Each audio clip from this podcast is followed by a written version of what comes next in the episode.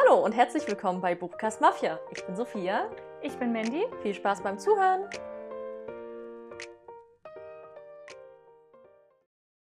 Hallo Hallo. und willkommen zurück bei dieser neuen Folge. Yay, neue Folge. Sie wurde seit letzter Woche heiß erwartet, wenn nicht sogar schon seit dem ganzen Halbjahr. Unsere Aussicht auf das nächste Halbjahr. Ja, wir stellen euch heute unsere Top 40 Neuerscheinungen der zweiten Jahreshälfte vor, also Juli bis Dezember. Wir haben richtig, richtig coole Bücher dabei. Wir haben sehr viele Bücher Das ist auch dabei. immer so, die Frankfurter Buchmesse und da kommen dann die ganzen Top-Titel irgendwie raus. Mhm, also freut euch auf September, Oktober. Viele Bücher. Viele, viele Bücher. äh, wir haben so in alter Manier, haben wir versucht, alle Genres so ein bisschen unterzubekommen, aber natürlich hauptsächlich ist das dabei, was uns am meisten Spaß bereitet. Genau. Also, also Fantasy-Fans, ihr werdet auf eure Kosten kommen. und Romantasy auf jeden Fall. Aber da ist, wie gesagt, auch für jeden was dabei. Jugend, Thriller, Jugendbücher, Science Fiction, Humor, historisch. Sachbuch. Also, ist, denke ich, für jeden was dabei. Von allem ein bisschen, ja. Genau. Ihr kennt das ja schon. Ist nicht das erste Mal, dass wir das machen. Ja. Ähm, falls ihr keine Lust habt mitzuschreiben, könnt ihr uns entweder gerne anschreiben auf Instagram. Dann können wir euch Liste zukommen lassen. Beziehungsweise werden wir das auch immer am Anfang des Monats nochmal in den Stories posten oder nochmal ein einzelnes Posting dazu machen. Ed Buchgas Mafia. Genau. Also werdet auf jeden Fall, kriegt ihr Bescheid über die Neuerscheinungen nochmal extra. Aber vielleicht habt ihr hier schon ein paar Titel dabei, die ihr euch unbedingt gleich sichern wollt oder vorbestellen wollt. Ja, dann packt gleich Zettel und Stift lieber aus. Genau. Sei denn, ihr könnt euch das merken. Ich bin auf jeden Fall sehr dankbar, dass wir das jedes Mal machen, weil dann ist man richtig gut ausgestattet und wir stellen ja auch am Ende jeder Folge immer eine Neuerscheinung vor. Und selbst wenn wir jetzt nicht alles vorstellen, was wir uns rausgesucht haben, sonst wären es 100 Titel geworden, Ja, sind wir jetzt für die nächsten Folgen super mit Neuerscheinungen ausgestattet. ja ich finde auch, ja, ich, ich stimme dir einfach zu. Wir haben es wie immer nach Monaten sortiert, also fangen im Juli an und machen so ein bisschen abwechselnd, beziehungsweise je nachdem, wer was vorbereitet hat. Mhm. Und stellen euch das Buch vor, lesen den Klappentext vor und Und erzählen, warum wir es lesen wollen. ja, Dann würde ich sagen, steigen wir auch gleich rein, oder? Ja, Damit ohne das große nicht wieder Umschweife. ausartet. Ja, also los geht es direkt am 1.7. mit Kate in Waiting. Liebe ist nicht nur Theater von Becky Albertelli.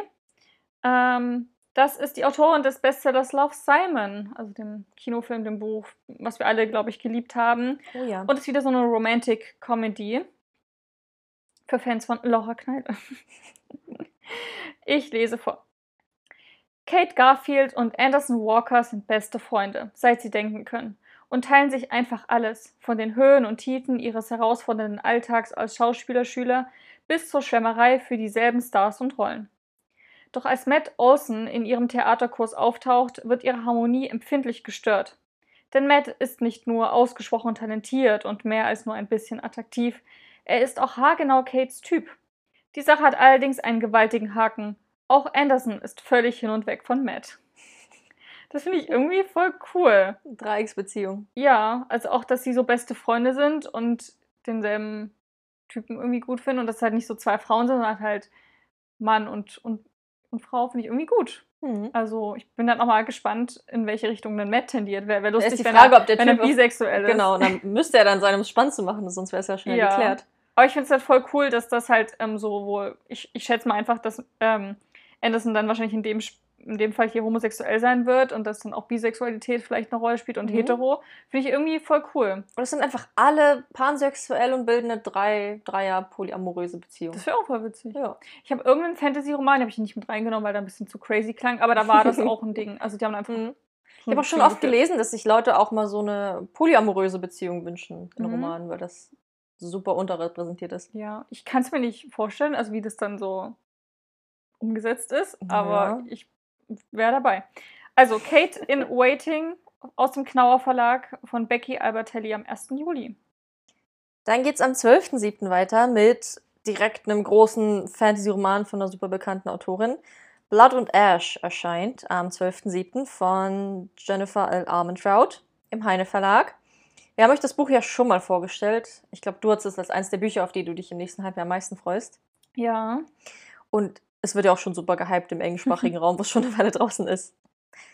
Poppy ist eine Auserwählte. Wenn sie den Segen der Götter erhält, wird sie die einzige sein, die ihre Heimat vor dem Angriff des verfluchten Königreiches retten kann. So will es die Tradition. So will es das Gesetz. Das Leben einer Auserwählten ist einsam.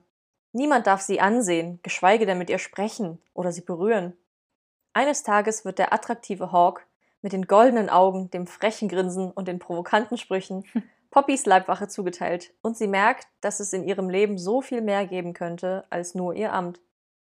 Dass sie ein Herz hat, eine Seele und die Sehnsüchte einer ganz normalen jungen Frau. Als an den Landesgrenzen die Schatten der Verfluchten immer drohender werden, muss Poppy sich zwischen Liebe und Pflicht entscheiden. Uh. Klingt das nicht vielversprechend? Es gibt einfach nach allem, was wir mögen. Ja, Romantasy vom Feinsten. Ich, ich war gespannt drauf. Und Jennifer Armentrout, ich habe noch nichts von ihr gelesen. Du schon, Obsidian, ne? Genau, Obsidian. Aber das mochte ich nicht. Mal gucken. Mal gucken. Also Blood and Ash am 1.7. Äh, am 12.7. Am 12.07., genau. Weiter geht es dann am 29.07. Und zwar Stars Upon Us, Arena der Elemente von B.E. Pfeiffer oder B.E. Pfeiffer. Äh, ein Fantasy-Liebesroman über eine furchtlose Heldin, die sich einem magischen Wettkampf beweisen muss. Auch Dinge, Jeder Fantasy die wir mögen. die Arena ist eröffnet. Die Erdkriegerin Emaya kennt nur ein Ziel, an der Prüfung der Elemente teilzunehmen, um mehr über das mysteriöse Verschwinden ihres Vaters zu erfahren. Als jedoch nicht sie, sondern ihre sanftmütige Zwillingsschwester für die, gefährliche für die gefährlichen Duelle ausgewählt wird, fasst sie den waghalsigen Entschluss, unter deren Identität anzutreten und zum Haus der Elemente zu reisen. Dort angekommen, zieht Emaya ausgerechnet die Aufmerksamkeit des Alphas der verfeindeten Metallkrieger auf sich. Der gefährlich attraktive Dante scheint mehr über die Hintergründe der Kämpfe zu wissen, als er sollte, und ist gewillt, sie einzuweihen, falls Emaya sich bereit erklärt, in der Arena zu seiner Spionin zu werden. Du, du, du. Der Alpha. Ja. Das cool. Und es ist noch so ein Zitat dabei. Wie winzige Sterne zog das Funkeln in den Himmel, Himmel und ließ die Nacht einen Hauch weniger dunkel erscheinen. Eine willensstarke Erdmagierin und ein verboten gut aussehender Alpha-Krieger im Bann der Elemente. Magisch, romantisch und packend von der ersten Seite bis zur letzten. Ich mag Elementmagie sehr gern. Ich finde das irgendwie cool. Das ist so ich sehr. das ist einfach so voll so dieses Ding. So, mhm. weißt du, so, die haben einen magischen Wettkampf. Sie wird seine Spionin. Er ist irgendwie unnahbar. Und, er ist der Anführer. Alle sind zu ihm auf. Aber ja, unnahbar. Ich finde es irgendwie voll gut. Also erscheint im Impress Verlag Stars Upon Us von B.E. Pfeiffer. Und da bin ich schon wieder dran. Ja, kannst gleich weitermachen. Oh, wow. Am äh, 29.07 ja, Princess of Night and Shadows, Götterklut von Linda Winter. Ist auch ein Impress-Titel. Ich finde, Impress-Titel sind oft richtig cool, weil sie so ein bisschen. Das sind so kleine Underdogs. Ja, auch weil sie so ein bisschen so ein paar, ein paar Nischen bedienen können oder einfach das schreiben können, was, worauf sie Lust haben. Mhm. Und die sehen immer wunderschön aus. Ja, auf jeden Genauso Fall. Genauso wie Drachenmond-Bücher. Genau. Ich lese vor. Hier ist es wieder ein Fantasy-Liebesroman über eine Thronfolgerin, die sich gegen die Magie der Elemente behaupten muss. Aha! Ist ein Ding. Ich erkenne ein Muster. Fünf Elemente, fünf Königreiche, fünf halbgöttliche Herrscher. Bereits seit vielen Jahren kennt Sai nur, nur noch die ewige Finsternis ihres Gefängnisses. Die Hoffnung auf Freiheit scheint inzwischen nichts weiter als ein verblasster Traum zu sein. Doch dann geschieht das Unerwartete. Die Prinzessin wird befreit, aber zu einem hohen Preis. 60 Tage hat sie, um die Taten ihrer verstorbenen Mutter, der Königin des Schattenreichs, wiedergutzumachen. 60 Tage, um ihre göttlichen Kräfte wiederzuerlangen und Schatten und Nacht in die Welt der Elemente zurückzubringen. Denn nur wenn sie den Herrscher des anderen König, der anderen Königreiche, denen des, denen des Wassers, der Erde, der Winde und des Feuers behilflich ist, darf sie als Herrscherin zurück in ihr Reich. Ein unmögliches Unterfangen. Wäre denn nicht ein Prinz mit wasserblauen Augen? Erwecke die Dunkelheit in dir, eine Prinzessin, die die Schatten in sich trägt und ein Halbgott, der das Wasser beherrscht. Zusammen können sie die Welt der fünf Elemente in ihren Grundfesten erschüttern. Eine atemberaubende Fantasy-Geschichte, mit, die mit ihrer düster romantischen Spannung alle Leserherzen höher schlagen lässt. Hm, voll gut. Ja. Also ich finde es richtig. Ich mag das Setting auch voll, dass sie so irgendwie eingesperrt ist und dann so Dinge machen muss. Und also. Und ich bin echt mal gespannt, auch was mit ihrer Mutter auf sich hat. Ich finde es alles, ich finde der Klappentext verrät nicht zu viel, aber genug, um aber schon neugierig ja. zu machen. Aber ich weiß überhaupt nicht, in welche, so. in welche Richtung das irgendwie geht. Hm. Das finde ich irgendwie ganz cool. Also, Princess of Night and Shadows, Götterglut von Lun Linda Winter. Auch schöner Name. Das stimmt. Ob es ein Künstlername ist? Hm. Äh, dann mache ich weiter mit dem 29.07. Da erscheint nämlich eine Dystopie namens Sanctuary, Flucht in die Freiheit von Paola Mendoza und Abby Sher im Carlsen Verlag. Die beiden Autorinnen sind äh, eben ein Duo, was das zusammenschreibt, und die sind beide Menschenrechtsaktivistinnen, was ich irgendwie ganz cool fand, und haben jetzt das so ein bisschen in einen Roman verpackt. Also dystopisch, fern und doch realistisch nah Mhm. ist der Aufhänger. USA 2032. Alle BürgerInnen werden durch einen ID-Chip überwacht. Es ist beinahe unmöglich, undokumentiert zu leben. Doch genau das tut die 16-jährige Wali. Nachdem sie aus Kolumbien geflohen ist, hat sich ihre Familie ein Leben in Vermont aufgebaut. Als jedoch der ID-Chip ihrer Mutter nicht mehr funktioniert und ihre Stadt nach Undokumentierten durchsucht wird, müssen sie fliehen. Das Ziel? Kalifornien, der einzige Bundesstaat, der sich der Kontrolle entzogen hat. Doch als Walis Mutter festgenommen wird, muss Wali allein mit ihrem Bruder weiter, quer durchs gesamte Land, bevor es zu spät ist. Und dann so ein atemberaubendes Werk dystopischer Jugendliteratur, leidenschaftlich erzählt. Ich finde, es klingt so nach diesem typischen dystopischen Roadtrip, weil die meistens irgendwo Ja. sind und alles geht den Bach runter und dann hat, hat man so im Kopf, okay, wir müssen dahin, da ist es hoffentlich besser und dann zieht man los. Und das hörte sich irgendwie ganz cool an, gerade mit dieser Verfolgung, Überwachung, es scheint eine große Rolle zu spielen. Und ist auch gar nicht so unwahrscheinlich, dass es irgendwie mal dazu kommt. Genau. Sagst du mal einen Titel und Autor Ach so, für ja. alle, die das jetzt überzeugt hat? Sanctuary, Flucht in die Freiheit von Paola Mendoza und Abby Sher. Oder Cher. Sehr cool. Die Sängerin, ne? Cher. Ja, ja, aber das wird mit S und H geschrieben. Achso. Und dann kommen wir zum letzten Buch im Juli. Am 30.07. erscheint von uns schon heiß erwartet Der dunkle Schwarm von Marie Grashof im Lübbe Verlag. Genau, so ab 16 Jahren, also auf jeden Fall wieder ein Erwachsenen-Fantasy-Titel. Mhm. Im Jahr 2100 verbinden die Menschen ihr Bewusstsein über Implantate zu sogenannten Hive Minds. Die junge Atlas profitiert davon gleich doppelt. Tagsüber arbeitet sie als Programmiererin für den größten Hive-Entwickler. Nachts betreibt sie unter dem Decknamen Oracle einen lukrativen Handel mit Erinnerungen, die sie aus Hive-Implantaten stiehlt. Eines Nachts berichtet ihr ein Kunde namens Noah von dem Mord an einem ganzen Hive. Eigentlich eine technische Unmöglichkeit. Er bietet ihr eine horrende Summe dafür an, den Täter zu finden.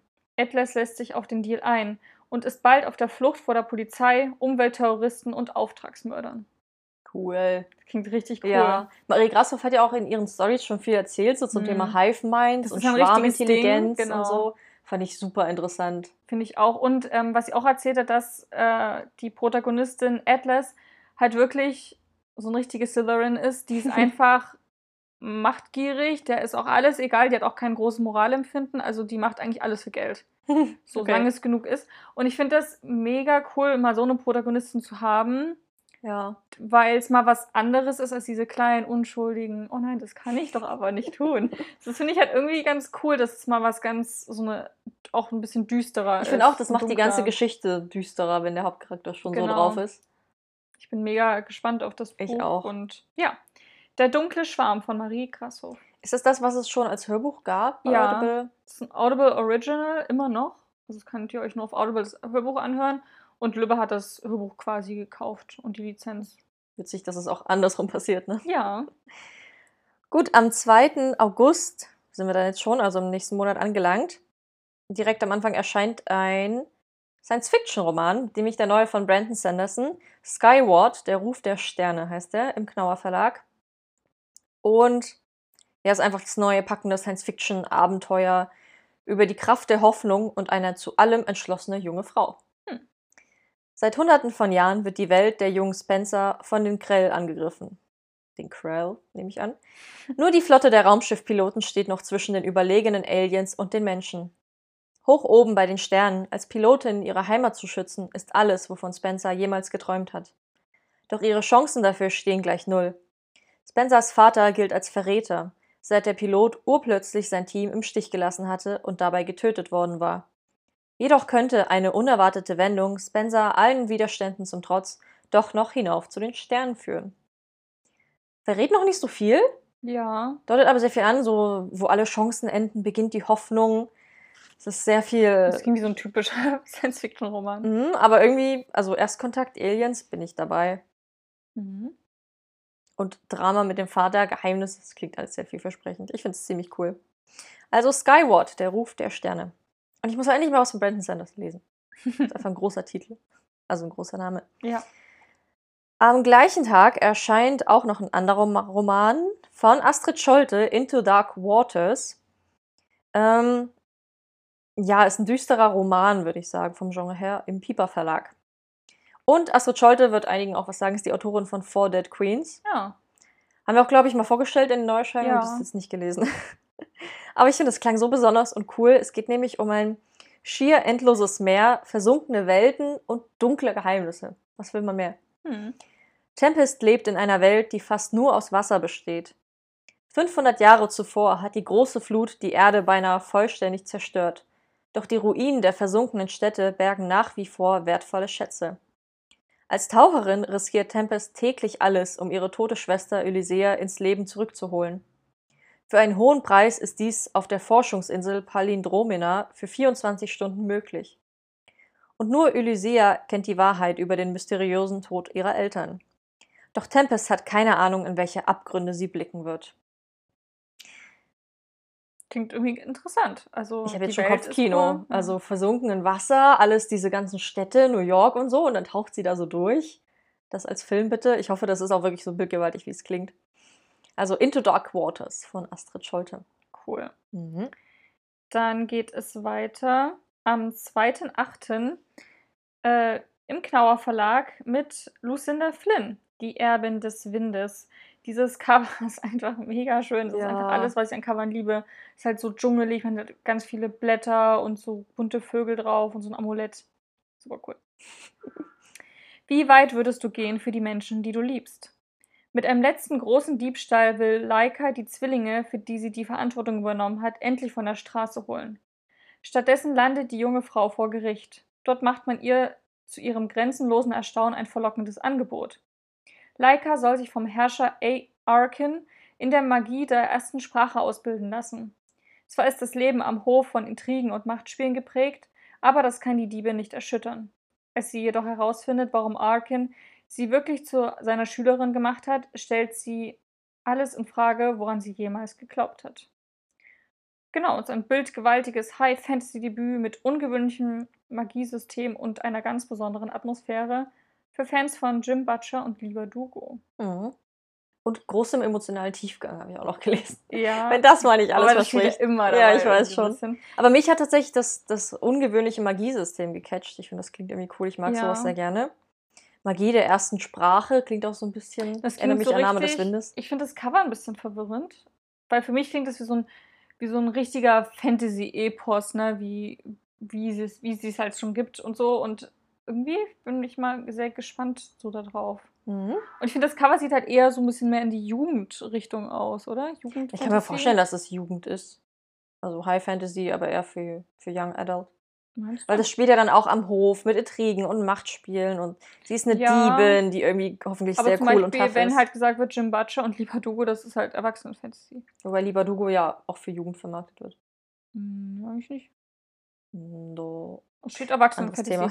Und Jim Butcher ist nämlich auch so, da geht es ja auch um einen ähm, Magie oder halt um so einen Schüler, der in einem Dorf lebt, das ist ein bisschen dieses Aragon-Ding, ne? Und dann passieren Dinge und dann wird er halt ausgebildet als größter Magier überhaupt und dann beginnen die, beg- beginnt das alles. Und er spielt ja auch am Hof und Ausbildung und sowas. Also, Hm. ich bin mal gespannt. Ja. Die Erbin des Windes von Lucinda Flynn.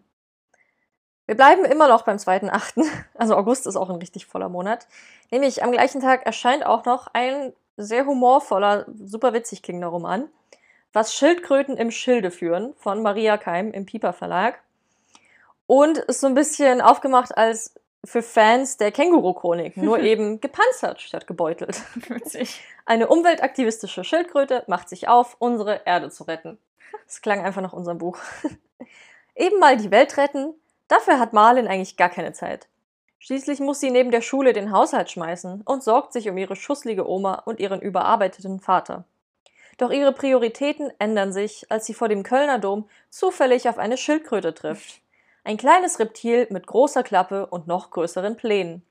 Sie will den Klimawandel umkehren, die Umweltverschmutzung aufhalten und den Menschen, der all das verursacht hat, endlich aufrütteln. Und mit Marlin fängt sie an. Denn wenn es darum geht, die Welt zu retten, ist vielleicht morgen einfach nicht genug. Cool. Ja, Schildkröte, Umweltaktivismus, lustig, klingt wirklich wie eine Mischung aus Känguru-Chroniken und so David Safirs Büchern. Ja. Also irgendwie sehr, ja, einfach witzig, ein bisschen schrullig, aber cool. ich hab Bock drauf. Was Schildkröten im Schilde führen von Maria Keim. Ähm, Du bist gleich nochmal dran. ja, nämlich, hey, wir haben den zweiten Achten geschafft. Machen wir jetzt eine Woche später weiter mit dem neunten Achten. Da erscheint das neue Buch von Victoria Aveyard. Die hat die Rote Königin geschrieben, ne? Ja. Genau, will ich auch noch unbedingt Reihe. lesen. Ich auch. Äh, nämlich der Auftakt der Realm Break- Breaker-Reihe. Fantasy-Sensation des Jahres. Huh, neue Saga. Oh, äh, es heißt Das Reich der Asche. Wie gesagt, Victoria Aveyard im Penhaligon Verlag. Und ist eben wieder ein, eine High-Fantasy-Reihe. In, oh Gott, Namen. In Corains Adern fließt das Blut eines Helden. Doch sie verabscheut ihre Herkunft und will nichts mit dem Vater zu tun haben, für den Heldentaten stets wichtiger waren als seine Tochter. Nun ist Corains Vater tot, gefallen durch die Hand seines eigenen machthungrigen Bruders. Um den Untergang ihrer Heimat zu verhindern, ist sie gezwungen, das Schwert ihres Vaters zu ergreifen. Zusammen mit sechs Gefährten, die ebenfalls keine strahlenden Helden sind, bricht Corain auf, um eine Armee aus Aschekriegern zu bekämpfen. Doch wie soll sie eine Dunkelheit besiegen, gegen die sogar wahre Helden machtlos waren? Okay, war jetzt schon voll episch. Aber es friert auch noch nicht so viel. Nee, aber so dieses, ja, dieses typische, es klingt sehr nach der Heldenreise. Hm. Sie will es gar nicht, aber dann nimmt sie das Schwert ihres Vaters und zieht los, sammelt Verbündete Oh. um sich, kämpft gegen Aschekrieger, um das Land zu retten. Das klingt einfach episch. Ja, ich denke auch für alle, für alle, die die Rote Königin gelesen haben und geliebt haben, ist es wahrscheinlich so Must-Read einfach. Mhm. Aber auch so. Also, das Reich der Asche. Realmbreaker Band 1 von Victoria Aveyard. Dann mache ich mal weiter. Und zwar am 12.08. gibt es so eine neue Maze Runner-like-Reihe. Und zwar das Labyrinth erwacht. Das, sind, das ist eine vierbändige Reihe und die erscheint alle zum selben Tag. Also hey, krass. perfekt für alle, die richtig Bock haben auf eine Reihe durchsuchen. Die können da richtig loslegen. Die Bücher sind ne, 400 Seiten, 350 Seiten, also sind es auch nicht zu dick. Wenn du da so eine Woche Urlaub hast und genau da Ja, holst ist du halt dir perfekt. die. Ja. Und wenn du halt sowieso auf das, die Thematik stehst, perfekt. Von Rainer Werker erscheint im. Tja. Steht auch kein, kein Verlag irgendwie dran. Ist ja komisch. Hm.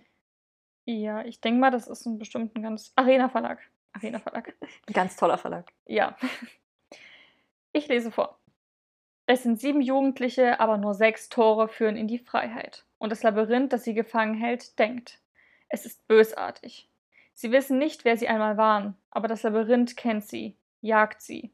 Es gibt nur eine einzige Botschaft. Sie haben 72 Stunden Zeit, das nächste Tor zu erreichen, oder sie sterben.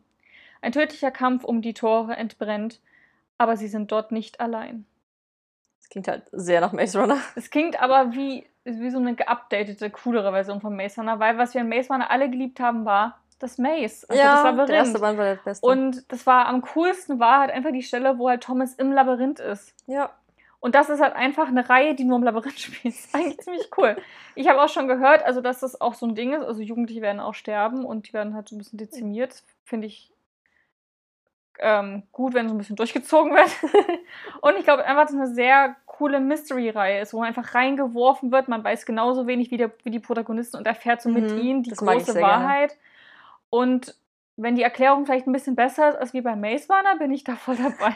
Bei Maze Runner habe ich bis heute nicht verstanden, warum das eigentlich jetzt so wichtig ja, war. das Ende war dann auch. Das war halt irgendwie ein bisschen komisch. Ja, das war ein bisschen random. Genau. Deswegen denke ich jetzt einfach mal, dass Rainer Werk, Werk nee, Wegwert mit, T, mit TH hinten, dass er sich einfach nochmal gedacht hat, oh, das kann ich vielleicht noch ein bisschen besser und jetzt auch was Besseres geschrieben hat.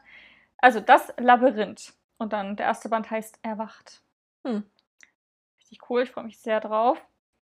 Und dann geht es gleich weiter mit Niemandsmeer aus dem Trümmerknauer Verlag erscheint am 20.08. von Hope Adams.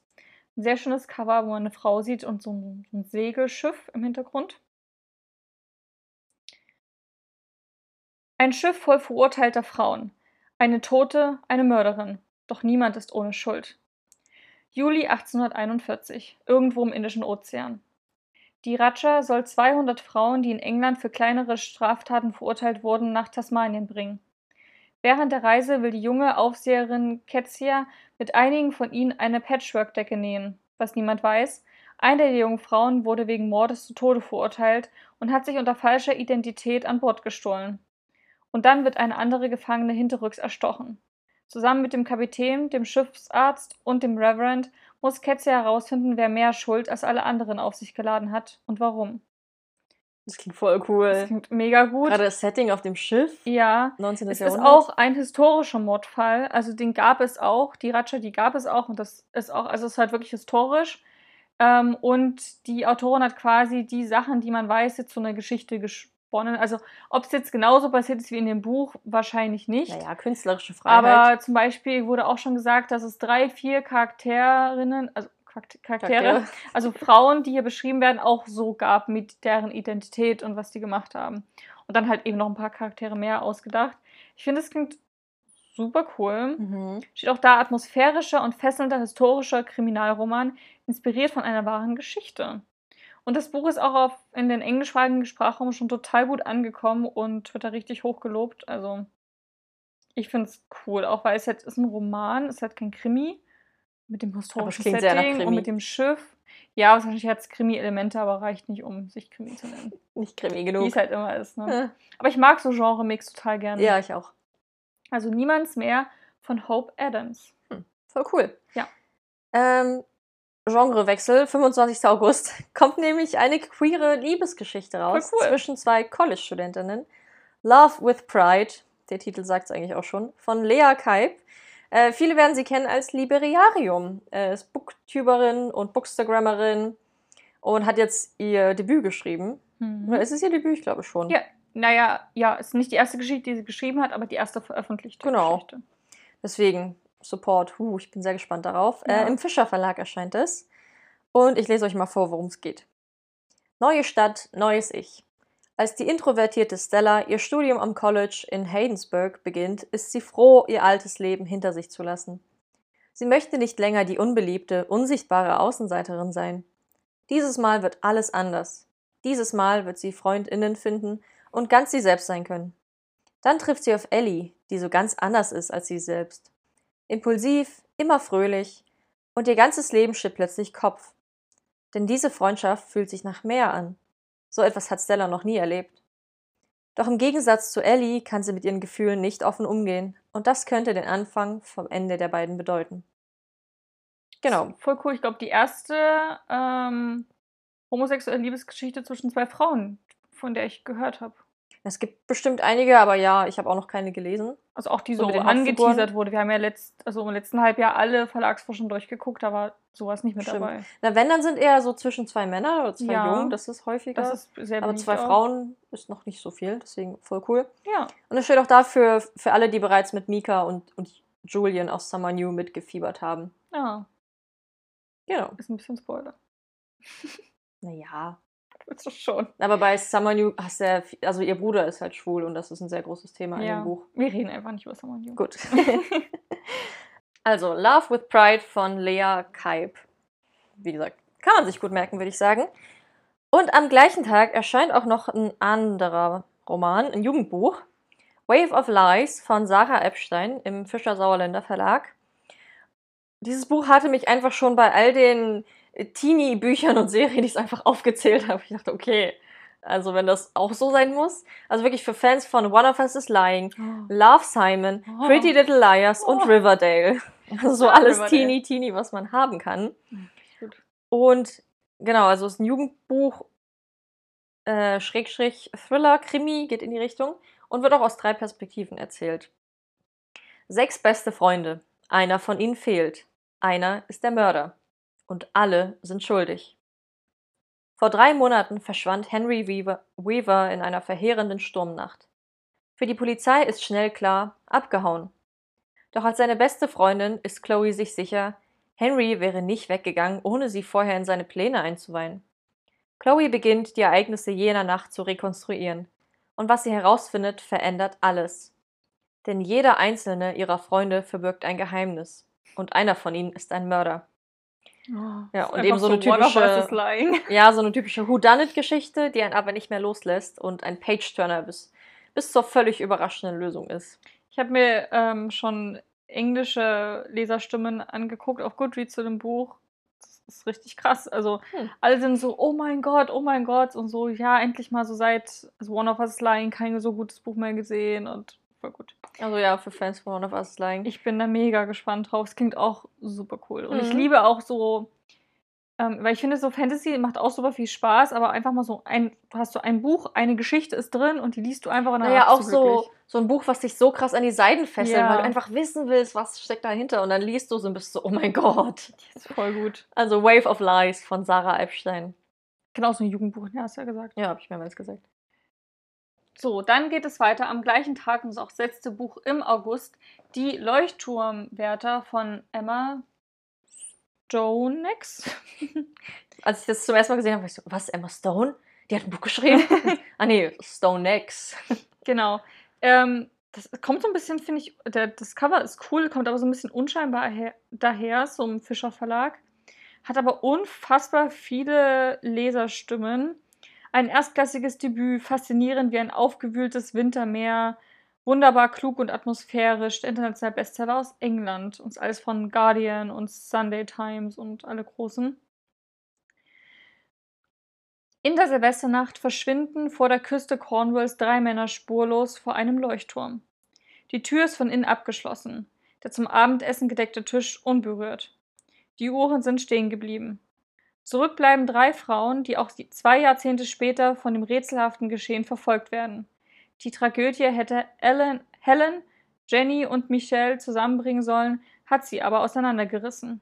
Als sie zum ersten Mal ihre Seite der Geschichte erzählen, kommt ein Leben voller Entbehrungen zutage, des monatelangen Getrenntseins, des Sehnens und Hoffens. Und je tiefer sie hinabtauchen, desto dichter wird das Geflecht aus Geheimnissen und Lügen, Realität und Einbildung. Emma Stonex hat in ihrem Roman Die Leuchtturmwärter ein fesselndes Drama über Verlust und Trauer geschaffen und über die Liebe, die es braucht, um das Licht am Brennen zu halten, wenn alles andere von Dunkelheit verschlu verschlungen wird. Hm. Voll gut. Klingt also sprachlich auch irgendwie schon im Klappentext. Steht auch da äh, Mystery, Liebesgeschichte und Schauroman in einem. Uhuhu. Misstrauen und Lügen und doch eine außergewöhnliche Liebe. Es klingt richtig, richtig cool. Und auch so dieses, ähm, die drei Männer sind da in diesem Leuchtturm, der ist von innen abgeschlossen und alles ist gedeckt und auf einmal sind sie weg. Ja. Also, Auch ein Leuchtturm ist das coolste Setting, was man für sowas mh, wählen kann. Ich bin dann, ich kann mir gut vorstellen, dass wahrscheinlich dann halt aus der, Re aus der Vergangenheit erzählt wird und aus der Gegenwart und Mhm. immer so abwechselnd. Und dann erfährst du, was die Männer gemacht haben und warum. Und ich, also ich kann mir das sehr gut vorstellen. Das ist so ein bisschen, ähm, was du gerade vorgestellt hast, nur in Erwachsenenform. so ein Ja, bisschen und ein bisschen düsterer. bisschen- ja, Genau. Bisschen reali realitätsnah vielleicht auch. Weiß nicht. Hm, weiß ich nicht. Also die Leuchtturmwärter von Emma Stonex. Und, Und sind wir schon im September. ja, Wahnsinn. aber der August war auch einfach ein praller Monat. Der September, ist- wird noch voller. Aber im September kommen auch richtig, richtig coole Bücher. Auf jeden Fall. Angefangen mit gleich am 1.9. Der Zauber von Wein und Lavendel von Luann G. Smith. Dieses Cover ist einfach eins der schönsten. Da sieht man so eine, so eine schwarze Schiefertafel und drumherum sind so Kräuter und Beeren und so ein altes Buch und halt alles so dunkel und golden. Und es ist Band 1 wahrscheinlich von einer Reihe wieder im Piper Verlag, weil Piper super ist. Die haben echt viele gute Bücher, diesen Herbst. Ja, steht auch da für Fans von Diana Gabaldon, Alice Hoffmann und Mara Wolf. Das ist eine brisante Mischung, die drei. Ja. Frankreich kurz vor der Wende zum 20. Jahrhundert. Üppige Weinberge unter strahlender Sonne, das Gelächter vieler Erntehelfer, ein Gut in voller Pracht. So hat Elena das Chateau Renan in Erinnerung. Doch als sie nach mehrjähriger Abwesenheit dorthin- zurückkehrt, bietet sich ihr ein völlig anderes Bild. Das Weingut liegt nun in den Händen eines gut aussehenden Fremden, der nicht an die Kraft von Elen Elenas besonderen Kräutern glaubt und steht zudem kurz vor dem Ruin. Elena beschließt, ihr Weingut zu retten und setzt dabei nicht nur auf ein altes Familiengeheimnis, sondern auch ihr Herz aufs Spiel. Und das ist, ähm, steht unten da, die Weinberge der, der fiktiven Genot-Täler lösen ihr Versprechen von Zauber, Romantik und Mystik vollkommen ein. Ein ehrgeiziges Debüt einer vielversprechenden Autorin. Die ideale Lektüre, wenn man sich ein Glas Wein eingießt. Ja, natürlich.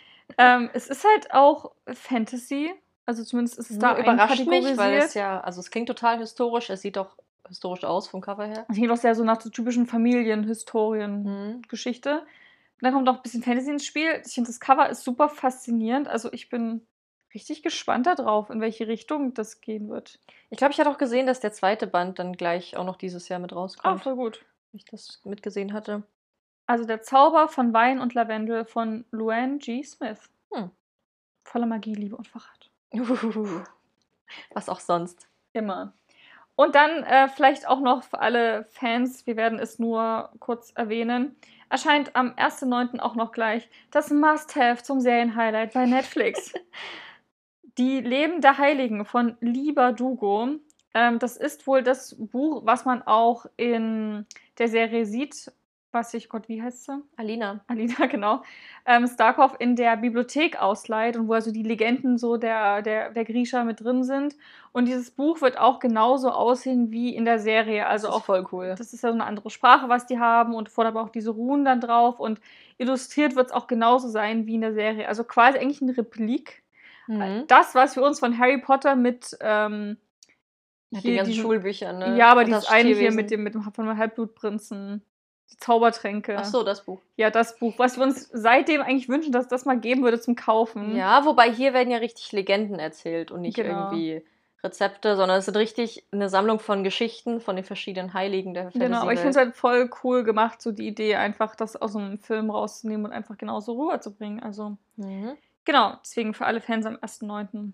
Ich könnt ihr euch cool. dann kaufen. Also ich habe tatsächlich noch, ich weiß nicht mehr, wie es aussah, aber ich finde, es klingt auch einfach cool, weil das Buch spielt tatsächlich in der Trilogie, in der Griecherei auch eine Rolle. Ja. Also die hat es bei sich und es wird auch daraus zitiert und ein seltsamer Mensch drückt dir es in die Hand und so und es ist irgendwie ziemlich cool. Ja. Und man lernt die Heiligen ja auch alle kennen, Mhm. so ein bisschen nebenbei. Mythologie ist voll gut in der Griecherei. äh, okay, dann mache ich mal weiter, auch immer noch mit dem 1.9.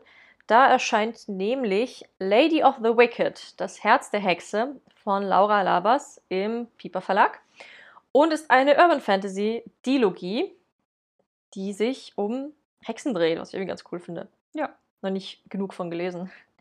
Zwei Verdammte, die nicht verschiedener sein könnten, müssen zwischen ihrem Herz und ihrer Familie wählen. Darcia Bonnet will zur Herrin der Wicked werden, der finsteren Hexenseelen, um mit derer Macht ihre Schwester aus dem Jenseits zurückzuholen. Doch dazu muss sie 13 Hexen töten. Während Darcia in den verwinkelten Straßen von New Orleans unerbittlich Jagd auf Hexen macht, kommt ihr Valence Marquis in die Quere, auf dem ein grausamer Fluch lastet. Darcia könnte seine letzte Hoffnung sein. Die beiden Verdammten schließen einen Pakt und müssen erkennen, dass ihre Schicksale nun auf Gedeih und Verderben miteinander verknüpft sind. Also ich hoffe, dass es dann so richtig cool und düster und magisch Ja. mit Hexen. New Orleans ist auch so das Setting, glaube ich, für Hexen in den USA. Ähm, auch dieses, dass irgendwie 13 Hexen töten muss, klingt super spannend. Wird sie es tun, wird sie es nicht tun? Das ist doch so ein bisschen, ähm, habe ich gelesen, Dornröschen. Ach echt? Ins- Ja, ja, das ist wohl Dornröschen, aber halt nochmal anders. Weil es ist, sie, sie ist ja die eine, die verstoßen wurde und sie will die anderen aber diesmal töten und nicht einfach nur irgendjemanden vergiften. Hm, weil ich hatte eher so Wicked, weißt du, das Musical mit der mit der Witch of the West aus Zauberer von Oz. Genau. Ja, aber hier ist es tatsächlich. Hm, okay, Ähm, weil das- die sind ja auch Schwestern und so. Mhm. Ich weiß nicht, es klingt einfach sehr cool. Aber ich halt finde auch Urban ist Fantasy. auch ganz cool so als, als Setting. So mit Malefic Wobei- Maleficent. Ja, Maleficent ist ja dann eher. Ist ja Dornröschen. Ich weiß schon, aber bei Dornröschen denke ich nicht primär an Maleficent. Ja, gut. Je ist so ein nachdem. Ding. Äh, genau, also Lady of the Wicked, das Herz der Hexe von Laura Labas. Ich erzähle, die- der zweite Band erscheint dann auch schon im Dezember, also kann man Mhm. innerhalb eines halben Jahres beides direkt durchlesen. Und immer noch am 1.9.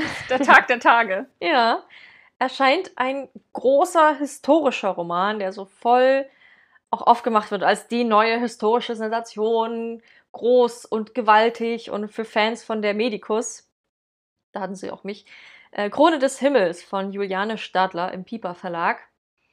Ich habe das Buch auch schon da als Rezensionsexemplar. Es ist so ein richtig dicker Schinken, der wunderschön aussieht mit Schutzumschlag und vergoldet Mhm. und Einfach so, wie man historische Romane haben will. Im Jahr 1189 wird die Welt vom großen Religionskrieg zwischen Abendland und Orient erschüttert.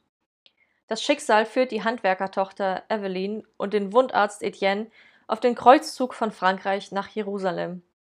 Während der Belagerung der Hafenstadt Akkon wachsen beide über sich hinaus. Doch ihre Liebe zueinander wird im großen Kampf um das heilige Land vor eine schwere Prüfung gestellt. Ich finde, das war auch bei Medikus so und ich hoffe, dass es hier auch so ist. Man lernt so viel aus solchen Ja, immer. Gerade das ist ja auch so eine Epoche, 1189, weiß ich jetzt nicht viel von. Außer, ja, Religionskrieg haben wir mal gehört. Aber man lernt einfach so viel und erfährt über die Zeit und wie die Le Leute leben. Und was ich halt hier auch cool finde, was auch bei Medikus cool war, dieser, diese Reise von Frankreich bis nach Jerusalem. Das heißt, du hast ja auch sämtliche Kulturen und Länder zwischendrin, die du kennenlernst, hoffentlich. Und ja, also ich habe Bock drauf. Ich finde auch, historische Romane sind eine richtige Königsklasse zum Schreiben, Mhm, ja. weil es eben so viel Recherche braucht. Aber klar, ich finde, also logisch lernt man was davon. Lies mal Outlander, dann bist du voll versiert in Mhm. medizinischem Fachwissen und, und Geschichte Schottlands. Ja, ist voll cool. Liebe ich auch total. Und man wird aber auch noch top unterhalten. Also Die Krone des Himmels von Juliane Stadler. Dann machen wir weiter. Wir verlassen jetzt mal den 1.9. und gehen zum 13.9. Ähm, dort habe ich ein Buch gesehen, was ich super faszinierend finde, und zwar Der Sohn des Schamanen. Die letzten Zauberer am Amazonas kämpfen um das magische Erbe ihrer Welt von Thomas Fischermann und uh, Zuliferi Huhuteni. Ich, das war was ganz anderes, aber ich finde es, ich, ich liebe sowas. Ja, ich lese einfach mal den Klappentext vor. Auf einer Expedition durch den Amazonaswald hat Thomas Fischermann den Schaman-Lehrling Zuliferi Huhuteni kennengelernt. Der Sohn eines der letzten Jaguar-Schamanen will das Erbe seiner geheimnisvollen Kultur antreten. Seit Jahrhunderten sind die Huhuteni für ihre unerklärlichen Heilungen schwerer Krankheiten bekannt, doch es heißt auch, dass sie nur durch Gedankenkraft ihre Feinde töten können. Zuleferi, Zuliferi erzählt in diesem Buch seine Geschichte und die seines Volkes, aber auch von der vorrückenden Moderne, bewaffneten Goldgräbern, Baumfällern und Drogenschmugglern, die zunehmend in diesem Teil des Waldes gesichtet werden. Die außergewöhnliche Stimme des Schamanlehrlings gewährt erstmals tiefe Einblicke in eine ursprüngliche Welt voller Magie und altem Wissen. Richtig cool, es steht jetzt da, Sehnsuchtsort voller Rätsel und Magie. Äh, Huhuteni, der letzte Erbe des Jaguar-Schaman, nimmt uns mit in die Tiefen des Amazonaswaldes. Thomas Fischermann besuchte das Volk der Baniwa über Jahre hinweg und schenkt uns faszinierende Einblicke in eine für uns unzugängliche Welt voller Wunder. Umweltzerstörungen, Klimawandel und Profitgier setzen dieser uralten Lein- Landschaft und ihren Völkern zu. Super Cool, faszinierend. ja. Genau, und er lebte seit 2013 abwechselnd in Rio de Janeiro und Hamburg und verbringt besonders viel Zeit auf Expedition. Also der Thomas Cool. Fischermann. Mit dem kann man sich bestimmt voll gut unterhalten. Ich finde das, ich finde das ist so, so jeder Abenteuerroman, aber in echt. Also Mhm. irgendwie, ich finde es auch cool mit diesem Jaguar-Schaman und Das ist ja trotzdem Fantasy dann irgendwie. Nee, es ist ja echt, ist ja ein Sachbuch. Ja, aber die können mit ihren Gedanken töten. Ne, es wird denen halt nachgesagt und ich denke mal, du wirst halt in dem Buch ähm, erfahren, wie das zusammenhängt und so. Ich weiß ja auch nicht, ähm, also ihm wird das ja nachgesagt, aber ähm, sie sind da dafür bekannt, ähm, ihre unerklärlichen Heilungen schwerer Krankheiten, dafür sind sie ja bekannt. Hm. Und ich glaube halt schon, dass es meistens einen logischen Grund dafür gibt, weil sie entweder dort Kräuter haben oder Sachen einsetzen, die die moderne Medizin noch gar nicht kennt oder weiß. Mhm. Das ist ja, ich finde das ja super faszinierend, auch früher, dass Menschen einfach darauf gekommen sind, so eine Kartoffel einfach zu kochen oder so, so, so ein Ei einfach zu essen und zu braten. Aber gibt es ja zur Kartoffel, hatten wir in der Grundschule, eine ganze Herkunftsgeschichte, dass, dass man erst die Knollen essen wollte, die sind ja giftig. Und dann ja. hat man gesagt, ja, verbrennen die Pflanze. Und da war aber eine Kartoffel dabei. Und dann hat man die aus der Glut gezogen. Und die war so lecker. ja, aber halt dieses generell, oder dass man einfach so, Ja, wie so Dinge so, entstehen. so, ne? so Kräuter nimmt und dann einfach guckt, ah, okay, die funktionieren zur Heilung. Da müssen wahrscheinlich einige Leute gestorben sein, um festzustellen, die funktionieren nicht. Ich finde das auf jeden Fall sehr faszinierend. Ich glaube, das ist ein Mhm. richtiges Buch, was so einen so ein bisschen auch weiterbringt und vielleicht ein bisschen mehr die Welt so für einen eröffnet. Also, ich bin echt mal gespannt. Der Sohn des Schamanen von Thomas Fischermann und Zuliferi Puhutini. Schwieriger Name. Oh Mit D-Z-U-L irgendwie. Aber Huhuteni geht gut. Hm. Ja, bin sehr gespannt drauf. Ist auch nicht so dick. 240 Seiten. Also Oh ja. kann man echt gut wahrscheinlich Und gehört auch in die Kategorie, man lernt viel. Ja, auf jeden Fall. Und dann geht es weiter am 15.09. Und zwar ist das Fear Street der Anfang. Und einfach nochmal, soll mal erwähnt sein, weil Fear Street ist eine Reihe, die ist das super Die bekannt. ich so verschlungen als Kind. Genau, von. R.L. Stein, der hat auch die Gänsehaut-Reihe geschrieben. Und da habe ich mich super gefreut, denn da gibt es eine Netflix-Serie, also eine Filmserie, es sind so drei Filme, so ein, so ein dreiteiliger Film sozusagen. Ich finde das super cool, auch gerade, weil es gibt ja die Gänsehaut, aber die sind ja eher für Kinder gemacht. Ich glaube, es gibt Filme. doch schon einige Fear Street-Verfilmungen von einigen Romanen, die sind aber alle nicht so bekannt. Genau, und das ist jetzt aber auch eher, also glaube ich schon noch jugendlich, aber halt eher sehr düster. Ich habe den Trailer gesehen und war so richtig, so mit dieser alten Schrift und so. Ich fand das halt super witzig. Und ich finde, Fear Street und alles sein, die der weiß einfach, wie man gruselt. Ich finde das Ja, macht so viel Spaß. Deswegen freue ich mich mega auf die, die, die Filmserie und vielleicht lese ich dann auch nochmal das Buch dazu, wenn es mir richtig gut gefallen hat. Weil ich habe ja, glaube ich, nie Fear Street gelesen. Es gab doch noch was, noch, noch, noch was Drittes. Es gab Hm, Gänsehaut, gab es nicht noch irgendwas mit Fieber oder sowas? Das klingt wie ein Band von Gänsehaut. Ja, aber es gab doch noch so eine, dann gab es Fear Street, aber es gab noch so ein Zwischending, was auch nicht ganz so schlimm war, weil Fear Street war ja schon eher auch für Erwachsene sogar gemacht. Ich habe das mit 10 gelesen. Ja, du hast ja krass mit Mord und Totschlag. Äh, Gänsehaut, Fear Street. Schattenwelt ist auch eine Kinderbuchreihe. Ghosts of Fear Street. Also Und wechsle ich das auch. die Geistermeister ist auch für Kinder. Okay. Vier Naja, Bände. auf jeden Fall. 15.09. Fear Street, ob als Buch oder als Serie, könnt ihr euch ja entscheiden. Ist das die Verfilmung des ersten Fear Street Teils? Genau, der Anfang und da sind drei Bücher drin, also in der So. neuen Ich sehe Band Netflix- 1 von. Fear Street heißt nämlich. Nee, steht hier gar nicht dabei. Es sind so drei Romane in einem Buch drin, Hm. die dort dann eben zusammengenommen werden. Ich finde es auch voll cool, auch dass generell dann wieder ein neuer Fear, also neuer Fear Street in Anführungszeichen Hype Roman kommt. kommt. Ja, ich finde es voll gut. Es sind auch ganz viele in unserem Alter, die dann halt irgendwie ab und zu mal auch so ein Buch kaufen, so mit die, die Puppe Ja, mit, so den, mit, den, mit den starren Augen, so zum Beispiel. Mhm. So ein Klassiker einfach. Voll cool. Hm. Gut, dann haben wir wieder einen Fantasy-Roman, nämlich am 23.09. erscheint City of Burning Wings, die Aschekriegerin, von Lily S. Morgan im Carlsen Verlag. Und es ist zur Abwechslung auch mal einfach ein in sich abgeschlossener Einzelband im. Fantasy-Bereich. Ähm, ich lese mal vor. Die junge Kriegerin May hat sich ihr Leben lang darauf vorbereitet, als Nachfolgerin des Königs den Aschethron zu besteigen. Sie ist die schnellste Himmelsstürmerin, die es in der fliegenden Stadt Elidor je gab.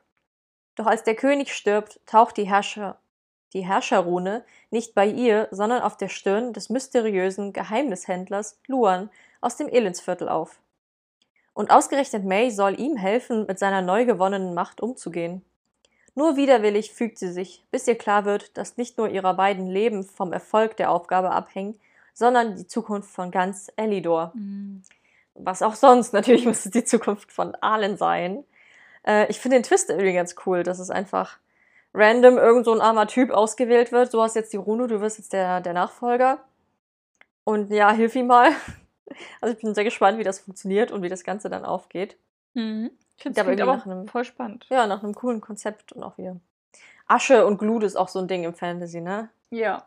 Aschekrieger hatten wir vorhin schon mal, jetzt haben wir den Aschethron. Ich mag es sehr als Bild. So, dann erscheint noch eine ganze Reihe an äh, neuen Büchern im August, äh, im September, so die letzten Wochen. Man merkt, wir neigen uns der, der Frankfurter Buchmesse. Auf jeden Fall. Und zwar erscheint am 27.09. im Penhaligon Verlag Die letzte Göttin von Laura Beth Johnson. Andra gehört zu den Auserwählten, die in einen künstlichen Schlaf versetzt wurden, um die Erde zu verlassen und einen neuen Planeten zu besiedeln. Doch statt der vereinbarten 100 Jahre erwacht sie ganze 1000 Jahre später und noch dazu an einem Ort, der nicht so ist, wie erwartet. Andra findet sich in einer kargen Wüstenlandschaft wieder, umgeben von einem Volk, das sie als Göttin verehrt. Nur der junge Soldat Zaid hilft Andra dabei, sich in der für sie fremden Welt zurechtzufinden, in der Technik als Magie und deren Nutzer als übermenschliche Wesen angesehen werden. Auf der Suche nach den anderen Schläfern kommen sich die beiden näher. Doch was Andra nicht weiß, Zaid hilft ihr, nur aus, hilft ihr nicht nur aus Nächstenliebe, sondern verfolgt seine ganz eigene Mission. Das klingt sehr cool. Also so ein Ja. Science-Fiction-Titel, wieder mit voller Geheimnisse. es steht, steht so da, stellen Sie sich vor, Dornröschen würde in der Zukunft erwachen. Romantische Fantasy für LeserInnen von Crescent City und Sarah, von Sarah J. Maas und Sister of the Stars von Mara Wolf. Ich liebe einfach, dass oft so, ja, Mara Wolf, hier ist wie Mara Wolf und dann wird es gekauft. Ist sehr witzig. Also so ein Romantasy Sci-Fi-Abenteuer. Wobei ich Crescent City hier gar nicht erstmal wieder kenne. Mit ist ja Palastintrige. Palastintrige, echt. Mhm. Ich bin sehr gespannt. Ich finde, es klingt super cool. Mal eine coole Mischung.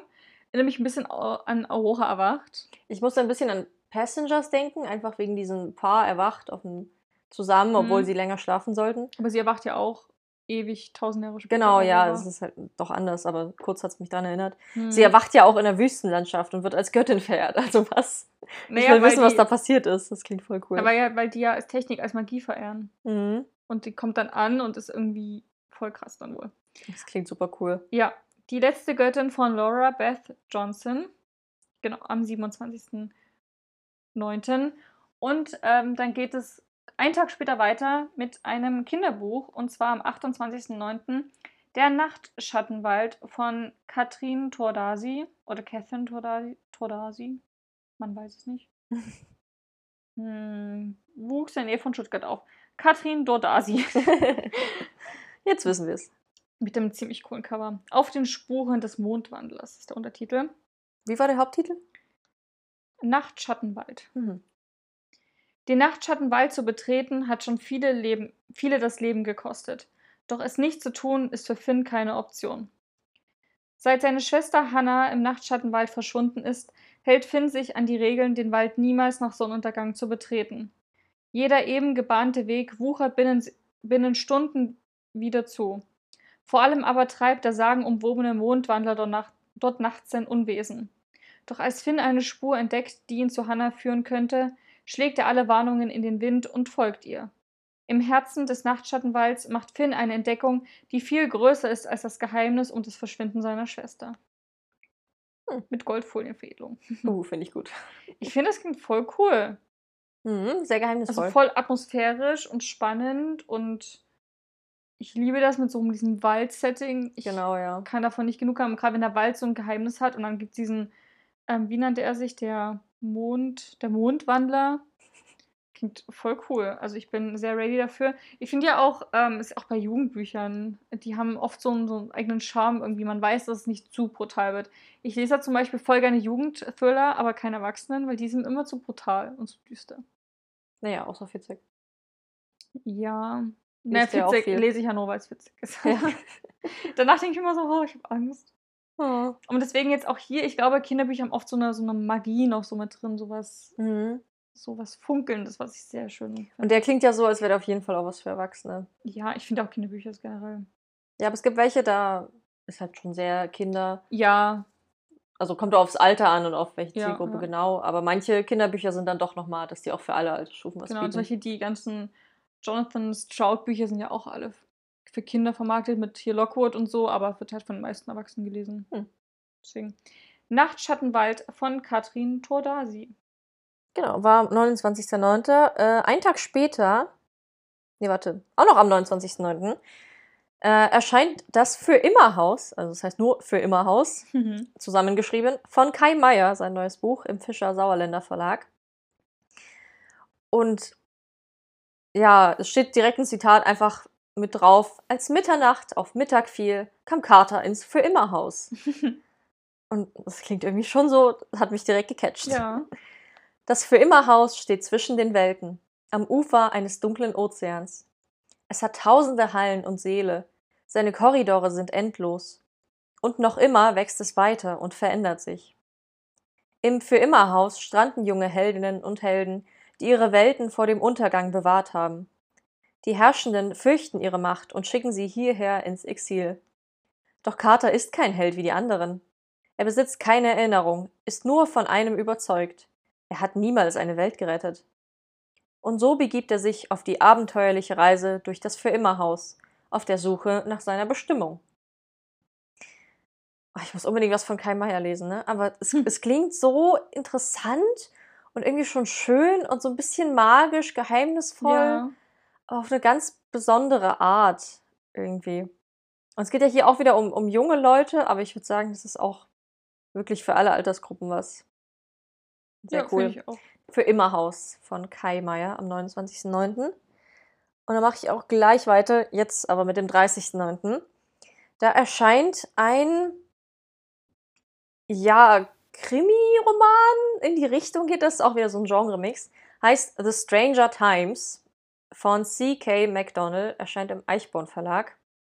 Und hat so den Aufhänger, was, wenn die seltsamsten News die wirklich wahren wären? Ein bisschen New York Times in der Parallelwelt ist jetzt die Stranger Times. Dunkle Kräfte sind am Werk und The Stranger Times geht ihnen auf den Grund. Die Wochenzeitung ist Großbritanniens erste Adresse für Unerklärtes und Unerklärliches.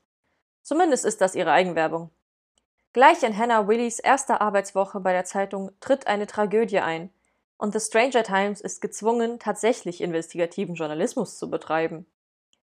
Hannah und ihre Kollegen kommen zu einer schockierenden Erkenntnis.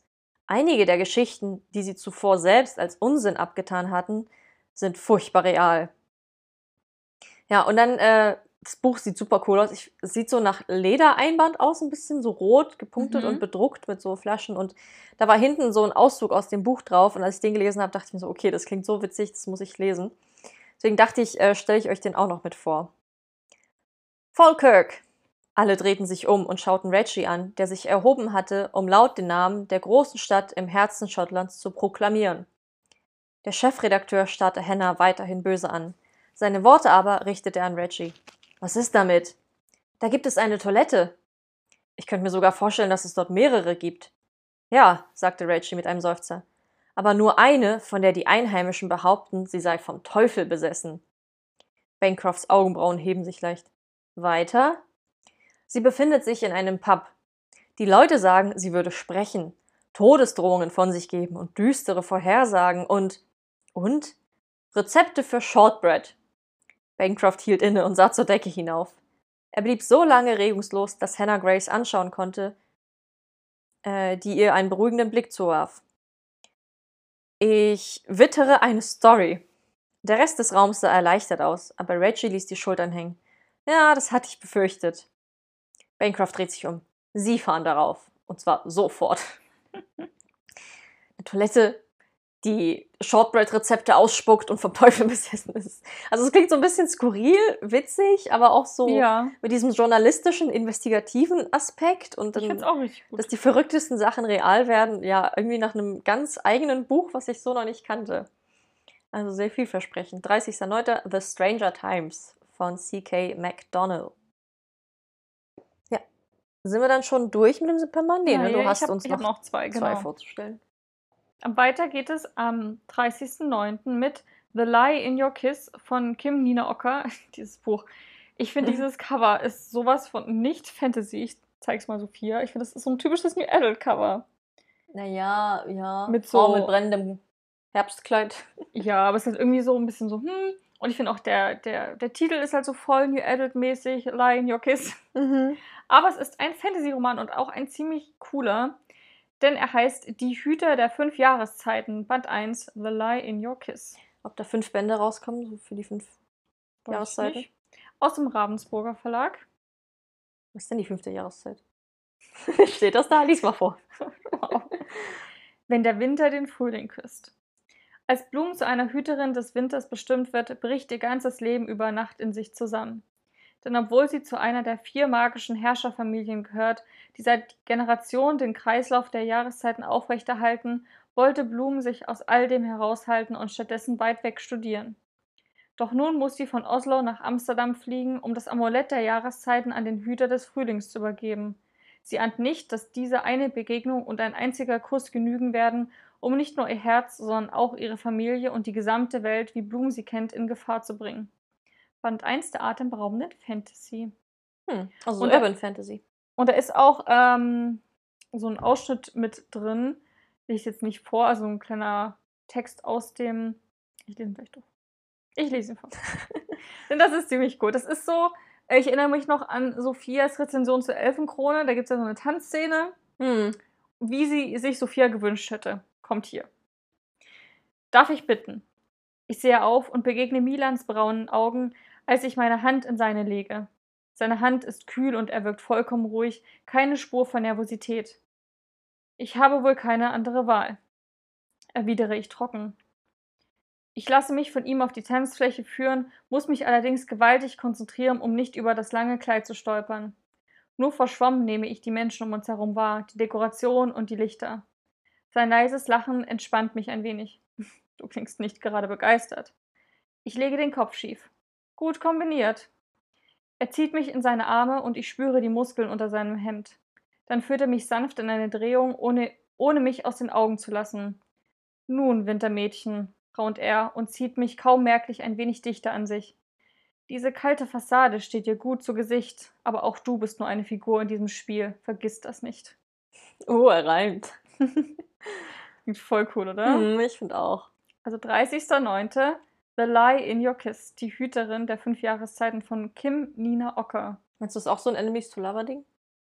Ich hoff's. Ich muss sehr denken an dieses Waltzing with Your Enemy. Ich Finde ganze Reihe an YouTube-Videos mit passender Musik. ich finde es klingt richtig gut und ich, Mhm. ja, ich meine, wenn er, wenn er sie so ein bisschen bedroht, wird es Ja. schon in die Richtung gehen. Ich bin auf jeden Fall dafür und Feuer und Flamme Hm. und freue mich da sehr drauf. Und das letzte Buch im September kommt von Anne Petzold. Right Here, Stay With Me heißt der erste Teil von Anne Petzold. Ach was. Aus dem Lux Verlag am 30.09. aus der On Ice Serie. Anne Petzold hat ja auch die When We Dream Reihe gelesen, wo wir auch eine Podcast-Folge dazu gemacht haben. Und die hat uns ja wahnsinnig gut gefallen. oh ja. Und deswegen bin ich bereit für ihr nächstes, äh, für ihr nächsten New Adult Geschichte. Die neue Reihe von Lux Shooting Star Anne Petzold. Seit ihrer Kindheit ist Eiskunstlaufen Lucys größte Leidenschaft. Nur auf dem Eis fühlt sie sich frei. Nur dort kann sie vergessen, dass in ihrem Leben so einiges nicht perfekt läuft. Allem voran die Beziehung zu ihren Eltern. Diese haben ihr, ihr ein Ultimatum gesetzt. Entweder Lucy landet beim nächsten Wettkampf auf einem Podiumsplatz oder sie muss ihr ungeliebtes Studium wieder aufnehmen und in das Familienunternehmen einsteigen. Zwei Monate bleiben ihr noch, in denen sie sich keine Ablenkung erlauben darf. Doch ausgerechnet da lernt sie Jules kennen. Jules, der gut aussehend und lustig ist und ihr Herz schneller schlagen lässt als jemals zuvor. Dabei hat er mit seinen ganz eigenen Dämonen zu kämpfen. Anne Petzold hat eine zauberhafte Liebesgeschichte geschrieben, bei der sich die Seiten wie ein Zuhause anfühlen. Von Mona Kasten. Oh. Mona Kasten. ja gut, die kennt sich ja bestimmt auch. Ja, also voll cool. Ich finde das super schön. Und so Eiskunstlaufen ist mal, Ist mal ein Hobby, spannendes Hobby, ja. was man noch nicht so oft hatte. Also klingt auch total cool. Klingt nach sehr fiesen New Adult Eltern. Ja, wie man es so kennt. Ja, Ich hoffe nur, wenn da schon steht, wie zu Hause kommen, dass es auch so dieses Wohlfühl-Feeling hat, wie ja ich, When We mal, ich glaube, sie kann gar nicht anders schreiben. Richtig cool. Das sind wir auch im Oktober, oder? ja, wir sind im Oktober angelangt. Endlich. Und zwar ähm, geht es dort einfach nur mal kurz zum Erwähnen. Am 1.10. direkt los mit Clanlands von Sam Ewan und Graham McTavish. Zwei Männer, Kills und jede Menge Whisky. Könnte auch so ein Liebesroman sein, so der, der, als ich den Highlander liebte. ja, und zwar erscheint es im Knauer Verlag. Und ähm, das Buch ist für alle Outlander-Fans perfekt, denn ähm, Sam Ewan spielt den Jamie in Outlander und Graham McTavish spielt, glaube ich, sein Onkel war das, ne? Mhm, den Mackenzie da. Genau, genau. Äh, und die beiden sind schon langjährige Freunde und sind wohl, ich glaube, ich letztes Jahr oder irgendwann sind sie auf jeden Fall, haben sie sich gedacht, wir müssen mal Schottland, unsere Heimat, neu entdecken und ähm, sind mit dem Wohnmobil, mit dem, mit dem Kajak, mit dem Fahrrad und Motorrad von der Küste bis zu den Seen und den Gipfeln bis zu den Tälern gereist und um so ein bisschen die Kultur und Geschichte Schottlands für sich neu zu entdecken und Cool. haben sich dabei eben ganz viele Geschichten erzählt und haben da ganz viel Zeit mit verbracht und dann eben dieses Buch geschrieben. Und ich finde, es klingt einfach perfekt und ist, glaube ich, das ideale Geschenk für alle Outlander-Fans oder für alle, die Lust haben auf mehr Outlander. Ist es dann wie so ein, so ein Reisebericht? Wir erzählen von unseren Erlebnissen? Denke ich mal, ja. Cool, cool. Ähm, mhm. Genau, ja, klingt so. Sagst du nochmal den Titel? Ja, Clanlands von Sam Ewan und Graham McTavish. Ich finde es auch witzig übrigens. Ähm, die beiden sind ja Schotten. Aber tatsächlich, und die, die Claire spielt, ich weiß nicht, wie sie heißt. Ich weiß auch nicht, wie die Schauspielerin heißt. Ähm, sie kommt nicht aus Schottland, ist aber die einzige, die fließend Gälisch spricht. Ja. Und die beiden gar nicht. Und das finde ich halt Naja. so, so witzig halt in der Serie, dass ähm, dort ja Jamie perfekte Gälisch spricht und ähm, Claire ja immer dann so, was hast du gerade gesagt? Ich verstehe das nicht. Spricht man das so aus? Und sie ist halt dann diejenige, die Mhm. das. Finde ich einfach ein witziger Fun-Fact. Rollentausch in der Serie. Genau. So, aber jetzt kommen wir wieder zu einem richtigen Roman und es wird wieder spannend, denn im CBJ-Verlag erscheint Hive, tödlicher Code von Morgan Baden und Barry Lüger.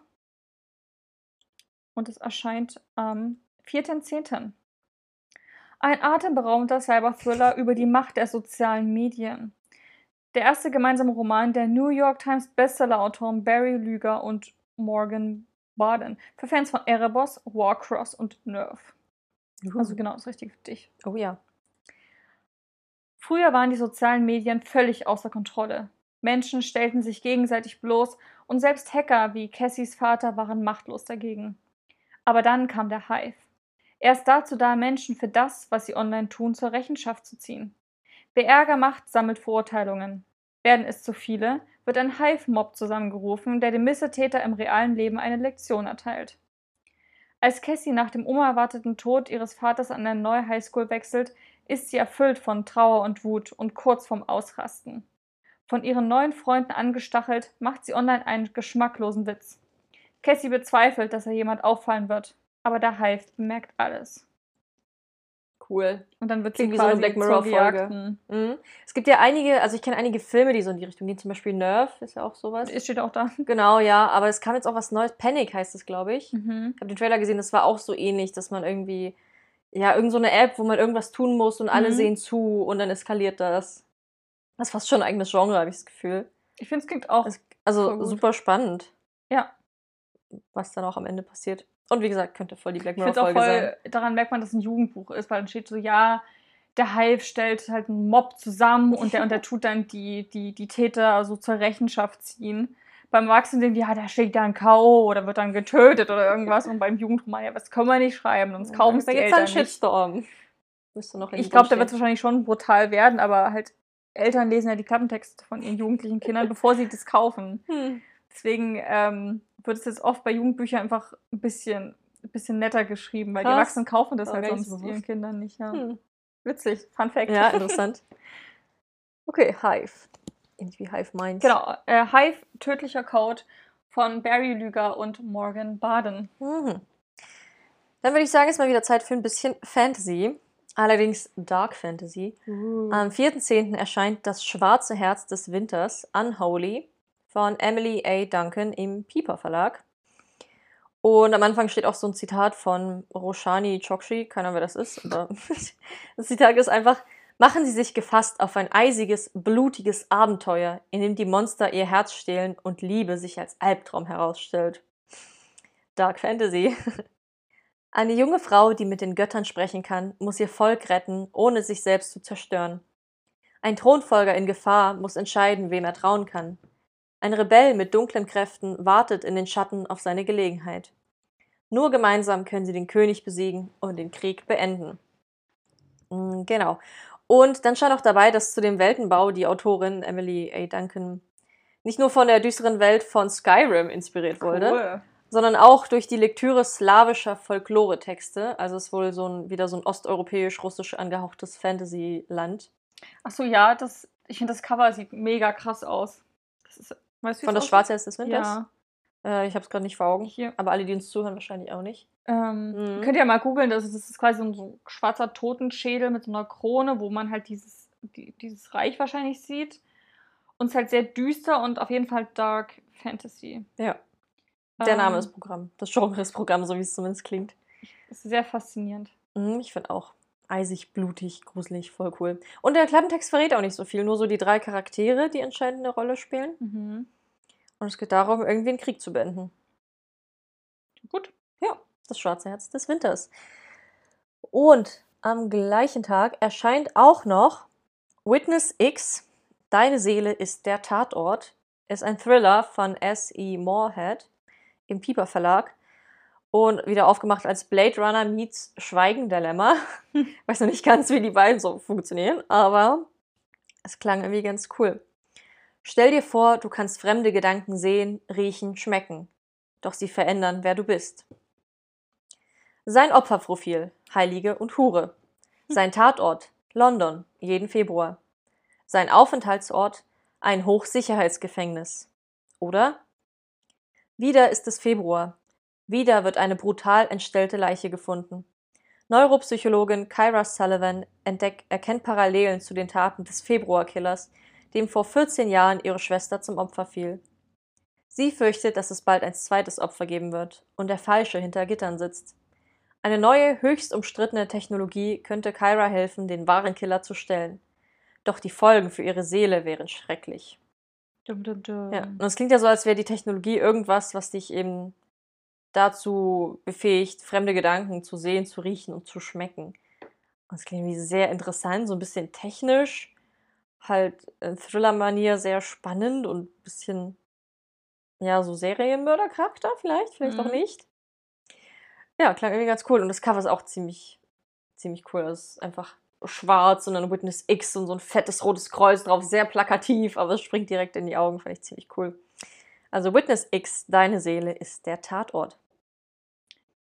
Cool, dann geht es weiter am 13.10. und zwar mit Game Changer von Neil Schusterman. Und der gute Mann hat ja unser allerliebstes Dry-Buch geschrieben. Ja, haben wir uns auch beide rausgesucht, die Neuerscheinung, ne? Genau, ähm, richtig cool. Es steht auf dem Klappentext noch drauf, es gibt unendlich viele Möglichkeiten, alles falsch zu machen. Erscheint im Fischer-Sauerländer Ver Verlag. Ja. Ähm, ein Sprint wie ein, Gott, ein Roman wie ein Sprint über das Minenfeld der Political Correctness. Ash ist ein weißer, heterosexueller Junge der, aus der Mittelschicht. Er hält sich selbst für einen guten Kerl, aber nicht gerade für das Zentrum des Universums. Bis er eines Freitags in eine andere Dimension katapultiert wird, in der er genau das ist, das Zentrum des Universums. Damit verfügt ausgerechnet Ash nun über die Macht, die Welt zu verändern. Klar, in der nächsten Dimension besitzt Ash alles, wovon er je geträumt hat. Doch dann geht irgendetwas schief und Ash führt, aus Versehen, die Rassentrennung wieder ein. Natürlich will er, will er das wieder gerade biegen, aber Vorsicht, es gibt unendlich viele Möglichkeiten, alles, alles falsch zu machen. Neil Schusterman, der Meister des Gedankenexperiments, nimmt sich die drängendsten Fragen unserer Zeit vor. Rassismus, Sexismus, Homophobie. Doch unter allem steht die Frage, wir halten uns für tolerant. Aber ist das schon genug? Das klingt so interessant Mhm. und so, also abgedreht irgendwie, so nach Parallelwelt. Erstes Zentrum des Universums. Führt die Rassentrennung wieder ein, bitte was? Ja, hier steht auch, ähm, also gibt so zwei Lesermeinungen, die ganz interessant sind. Ein hochaktuelles Gedankenexperiment über Perspektiven, Privilegien und Identität von Kirkus. Und Publishers Weekly sagt, ein heterosexueller weißer Cis-Junge aus der Mittelschicht wird mit, seiner, mit seinen eigenen Privilegien konfrontiert. Mhm. Finde ich super interessant. Finde ich auch. Ist ein ganz cooler Jugendroman bestimmt. Mhm. Und ich habe auch gelesen, dass dafür eine Netflix-Serie in Planung ist. Natürlich. Für jedes Buch. Naja, nö, das war jetzt das erste Mal, dass in Planung ist. Bei einigen kommt es ja Na, Fear. Street. Mhm. Aber das kommt ja definitiv dann an dem Ich Tag weiß, ähm, bei den ersten Neuerscheinungsjahresheften oder war es letztes Jahr, wo das bei jedem dritten Buch wirklich stand. Netflix-Serienplanung, da gibt es einen Film. Da hat irgendwer die Filmrechte dafür gekauft. Naja, Netflix bringt ja jedes Jahr irgendwie über 2, 3, 400 Serien raus. Das ist echt krass. Ja, aber immer gute Sachen meistens. Naja, nicht immer, ist auch ich, viel, was dann so damit schwimmt. Ich habe bis jetzt noch nichts Schlechtes gelesen oder wo ich dachte, ach nee, es war immer gut, unterhaltsam. Na, Riverdale zum Beispiel ging irgendwann bergab. Und also wie gesagt, die Ja. haben ja wirklich sehr viele kleine Serien, die man nicht so mitbekommt, die kommen aber auch mit raus. Mhm. Auch so aus sämtlichen Ländern. Aber ja, Fun Fact, es ist eine Serienplanung. Ob sie jemals rauskommt, werden wir sehen. Das Buch kommt definitiv. Und darauf sind wir sehr gespannt. Genau, Game Changer von Neil Schusterman. Mhm. Äh, eine Woche später, am 20.10., erscheint unser nächster Roman, nämlich Layla von Colleen Hoover im DTV-Verlag. Und es ist ein Romantik-Thriller und hat mich, also ich hoffe, dass es so wird wie Verity, weil ich den großartig fand. Und allein so das Genre Romantik-Thriller habe ich da gesehen, dass sie es einfach super gut kann. Wie weit bist du bereit, für die große Liebe zu gehen? Auf der Hochzeit von Leylas Schwester lernen sie sich kennen und lieben. Leeds, der seinen Lebensunterhalt als Musiker verdient, und Layla. Es ist eine Amour fou, bis zu dem Tag, an dem Leeds eifersüchtige Ex-Freundin versucht, Layla zu erschießen. Danach ist Layla nicht mehr sie selbst. Um die Beziehung zu retten und Layla zu stabilisieren, mietet Leeds das Haus, in dem, sie, in dem sie sich kennengelernt haben. Doch dort scheint nicht alles mit rechten Dingen zuzugehen. Laylas Zustand verschlechtert sich zusehends. So sehr, dass Leeds zu außergewöhnlichen Mitteln greifen muss, damit ihrer beider Leben nicht völlig außer Kontrolle gerät. Und dann so ein Zitat da, darunter. Eine schier verstörende, unfassbar intensive Achterbahnfahrt der Gefühle. Verrückt. Ja, also es erzählt viel, aber gleichzeitig auch wenig. Und ich kann auch gar nicht einschätzen, in welche Richtung das gehen wird. Und das finde ich super gut. Also wirklich, ich, ich erhoffe mir einfach nochmal sowas in die Richtung wie Verity, so vom Feeling, von den Überraschungen, von Charakteren. Das ist ja auch ein Domestic-Thriller, würde ich sagen. Also spielt ja auch in, in einem Haus, so wie es klingt, wo dann komische Dinge passieren und sowas finde ich super spannend. Gerade auch wenn so ein Paar zusammen ist, man weiß nicht, kann man sich gegenseitig überhaupt vertrauen. Ziemlich cool. Also Layla von Colleen Hoover. Am 20.10. geht es weiter mit Lifelike von Jay Christoph, unserem allerliebsten Illuminae-Mitautoren. Mhm. Und er bringt uns ein neues Buch raus, Lifelike, das Babel-Projekt. Was unterscheidet Mensch und Maschine? Die 17-jährige Eve kann sich gerade so mit Roboterkämpfen über Wasser halten, bis sie vernichtend geschlagen wird und auch das letzte Geld verliert. Auf der Suche nach einem Ausweg findet sie Ezekiel, ein Lifelike-Androide, die wegen ihrer Ähnlichkeit zu Menschen und überlegenden Kampfkunst verboten sind. Unerklärlicherweise vertraut sie ihm, obwohl seine Behauptungen ihr gesamtes Leben in Frage stellen. Eve bricht in die Wüste aus schwarzem Glas auf, um die Wahrheit über ihre Vergangenheit und sich selbst herauszufinden. Aber manche Geheimnisse sollten besser ungelüftet bleiben. Ich freue mich so sehr auf das Buch. Das klingt super cool. Genau. Roboterkämpfe, Androiden. Androiden. Gibt Steht auch da ein Thriller, der aktuelle Fragen aufgreift. Was ist der Unterschied zwischen menschlicher und künstlicher Intelligenz? Wie ähnlich können Roboter dem Menschen werden? Das ist so ein Thema, von dem kriege ich einfach nicht genug. Ich könnte mir da 20 verschiedene Meinungen zu anhören. Ja, Roboter haben auch Gefühle. What? Detroit Become Human ist einfach bestes Spiel, was das, glaube ich, so, es wird es nicht mehr toppen für mich, so an dieser Frage, so Mensch, Maschine, wo ist halt der Unterschied, wo ist die Gemeinsamkeit, wie kann man damit umgehen? Hm. Voll gut. Also, freue mich sehr drauf. Lifelike, das Babel-Projekt von Jay Christoph. Blade Runner ist auch ein sehr guter Film, so in die Richtung. Ähm, ja, dann wollten wir noch mit erwähnen, am 20.10. erscheint endlich auf Deutsch auch der neueste Band vom Reich der Sieben Höfe, Silbernes Feuer von Sarah J. Maas bei DTV. Äh, wir lesen es ja gerade jetzt schon auf Englisch in der Leserunde, falls ihr uns auf Instagram folgt, wisst ihr davon. Aber für alle, die eben nicht auf Englisch lesen wollen oder können, erscheint eben auch im Oktober die deutsche Version. Ich schätze mal, Fans werden sich da genauso darauf freuen, wie wir uns darauf gefreut haben. Ist eine weitere Liebesgeschichte, High Fantasy. Es stehen wieder neue Feinde an und man lernt viele alte Bekannte kennen. Es ist, bis jetzt finde ich es richtig cool. Super, dann geht's weiter am 21.10. mit The Girls I've Been von Tess Sharp im Carlsen Verlag. Drei Teens, zwei Bankräuber, ein Ausweg. Auf dem Cover steht drauf, du glaubst, du kennst mich, falsch gedacht. Und ähm, furiose Unterhaltung für Fans von One of Us is Lying. Vielschichtig, atemlos, cool, ein fesselnder Psychothriller. Und natürlich Netflix. Es gibt gefühlt auch kein anderes Produktionsstudio. Na, jetzt, wo die Kinos zu haben. Ähm, genau, hat wieder sich Millie Bobby Brown eingekauft und dieses Buch und wird das ähm, adaptieren und soll noch dieses Jahr rauskommen, der Film. Rebecca, Samantha, Haley, Katie, Ashley, Nora. Ach nee, Ashley. Nora musste schon viele Mädchen sein, denn sie ist die Tochter einer Trickbetrügerin, die mit ihrer Hilfe kriminelle Biedermänner ausnimmt. Mit zwölf gelingt Nora die Flucht aus diesem Leben. Doch fünf normale Jahre später holt die Vergangenheit sie ein, als sie mit ihren besten Freunden Wes, ihr Ex, und Iris, ihre neue Liebe, in einen Banküberfall gerät. Die brutalen Gangster erwarten keinen Widerstand. Nichts hat sie auf Nora vorbereitet oder auf die Tricks, die sie und, die alte, und ihre alter Egos auf Lager haben. Ein raffiniertes Katz-und-Maus-Spiel beginnt. Hm. Ich bin voll gespannt. Also ich hatte es auch gesehen, dachte mir, das voll klingt super cool. Ja.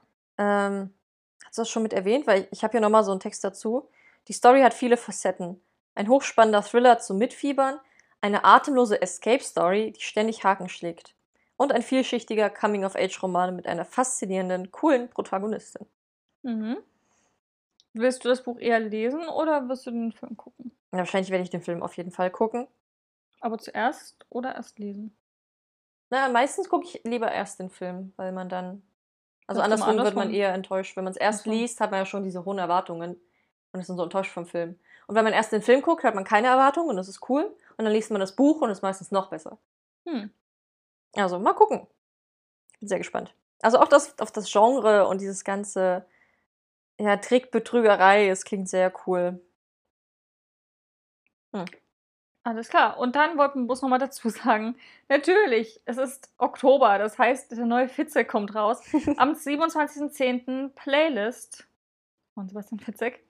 Ähm, es wird wieder eine super coole, specialige Gesamt, äh, eine Auflage sein, der ersten, wie immer.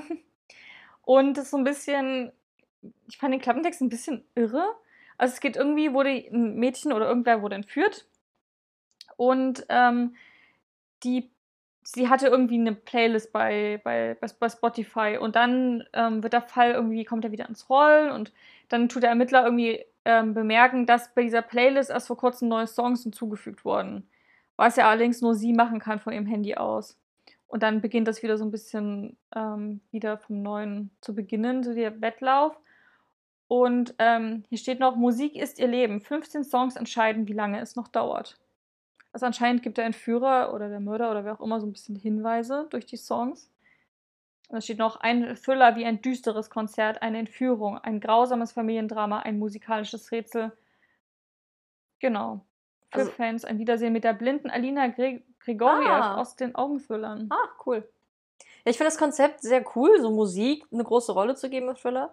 Aber an sich, es ist doch nicht so schwer, sich in ein Spotify-Konto zu hacken oder irgendwelche Lieder einzufügen.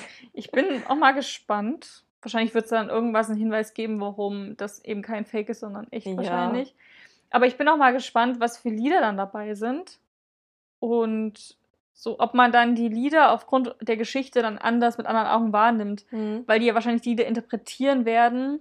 Zum Beispiel wie dieses, ähm, oh, wie heißt denn dieses Lied, dieses Stalking-Lied aus ähm, Shades of Grey, was immer ach so. wieder erwähnt wird. Stalking aus Shades of Grey? Nee, dieses, dieses, ein, dieses eine Lied, wo jemand anderes jemanden beobachtet. Keine Ahnung. Bei Stalking musste ich an Mike Myers denken und dieses. Du, du, du, du, Nein, du, das du, Lied du. heißt nicht Stalking, aber es gibt doch dieses, dieses, dieses eine typische Lied, was immer wieder genommen wird bei Fifty Shades of Grey oder auch anderen Geschichten, wenn der, wenn der Typ so eine, so eine krasse Kontrollzwang hat, wo irgendwie erzählt wird, so, ja, ich beobachte dich ständig, die ganze Zeit. Meinst du dieses Every breath you take? Ja, das. Das ist auch voll ein Stalking-Lied. Also der Text. Ja, genau. Und das wird ja immer Das wieder ist bei dazu genommen. immer echt. Ja. ist aufgefallen. ist auch in der Playlist mit drin. Und solche, das Lied kann ich halt nicht mehr hören, ohne an diese Bücher zu denken, weil das halt da immer wieder so, genommen mhm. wurde. Vorher habe ich es einfach gehört, weil es gut klingt. Und jetzt ist mir der Text so krass bewusst einfach. Achso, aber das ist mir vorher schon aufgefallen, wenn man immer auf den Text hört, dass es einfach voll krass ist. Ja, aber ich höre nicht, also ich achte bei manchen einfach nicht so auf den Text. Hm. Dann wird's, wird man meistens nur enttäuscht. Hm. Ja, Na und auf jeden Fall bin ich mal gespannt, wie das, wie das hier gemacht wird.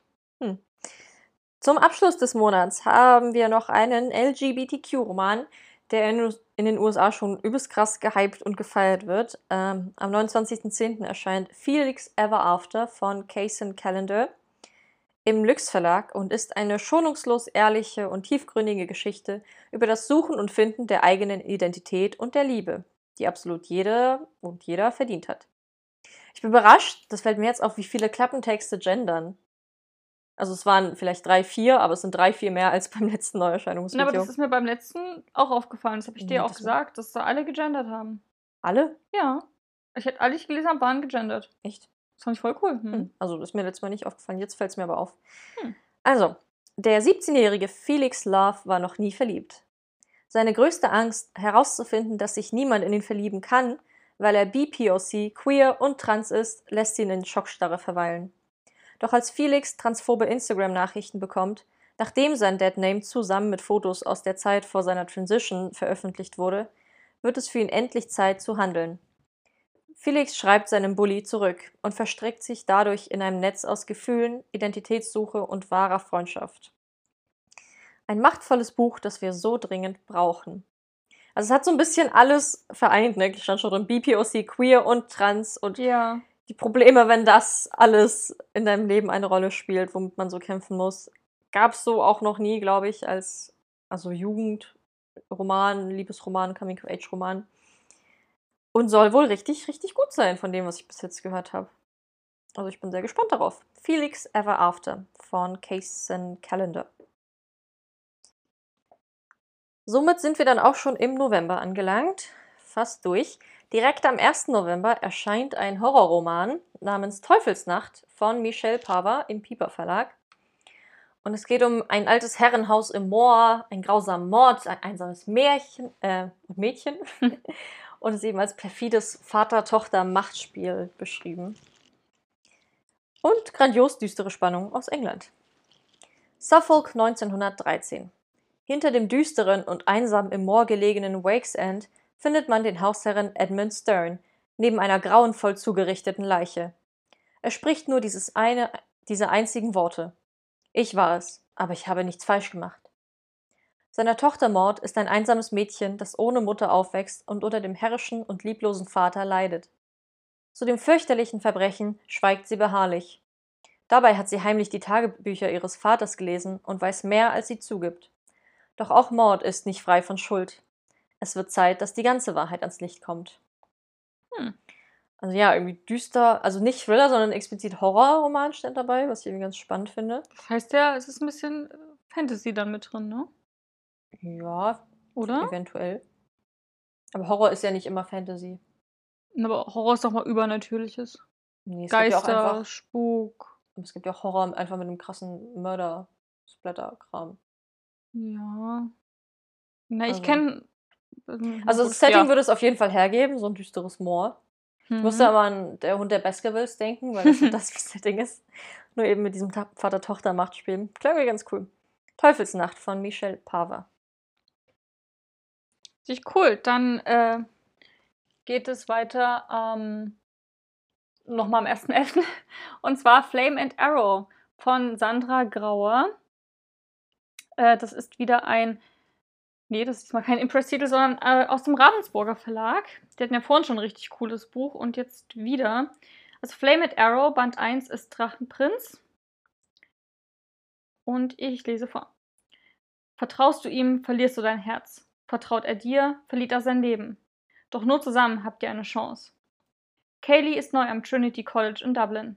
Was keiner Oh. weiß, wusste ich jetzt, dass dir das gefällt. Was keiner weiß, Sophia, sie hat ein Geheimnis. Nein, krass. Und das weiß keiner? So geheim.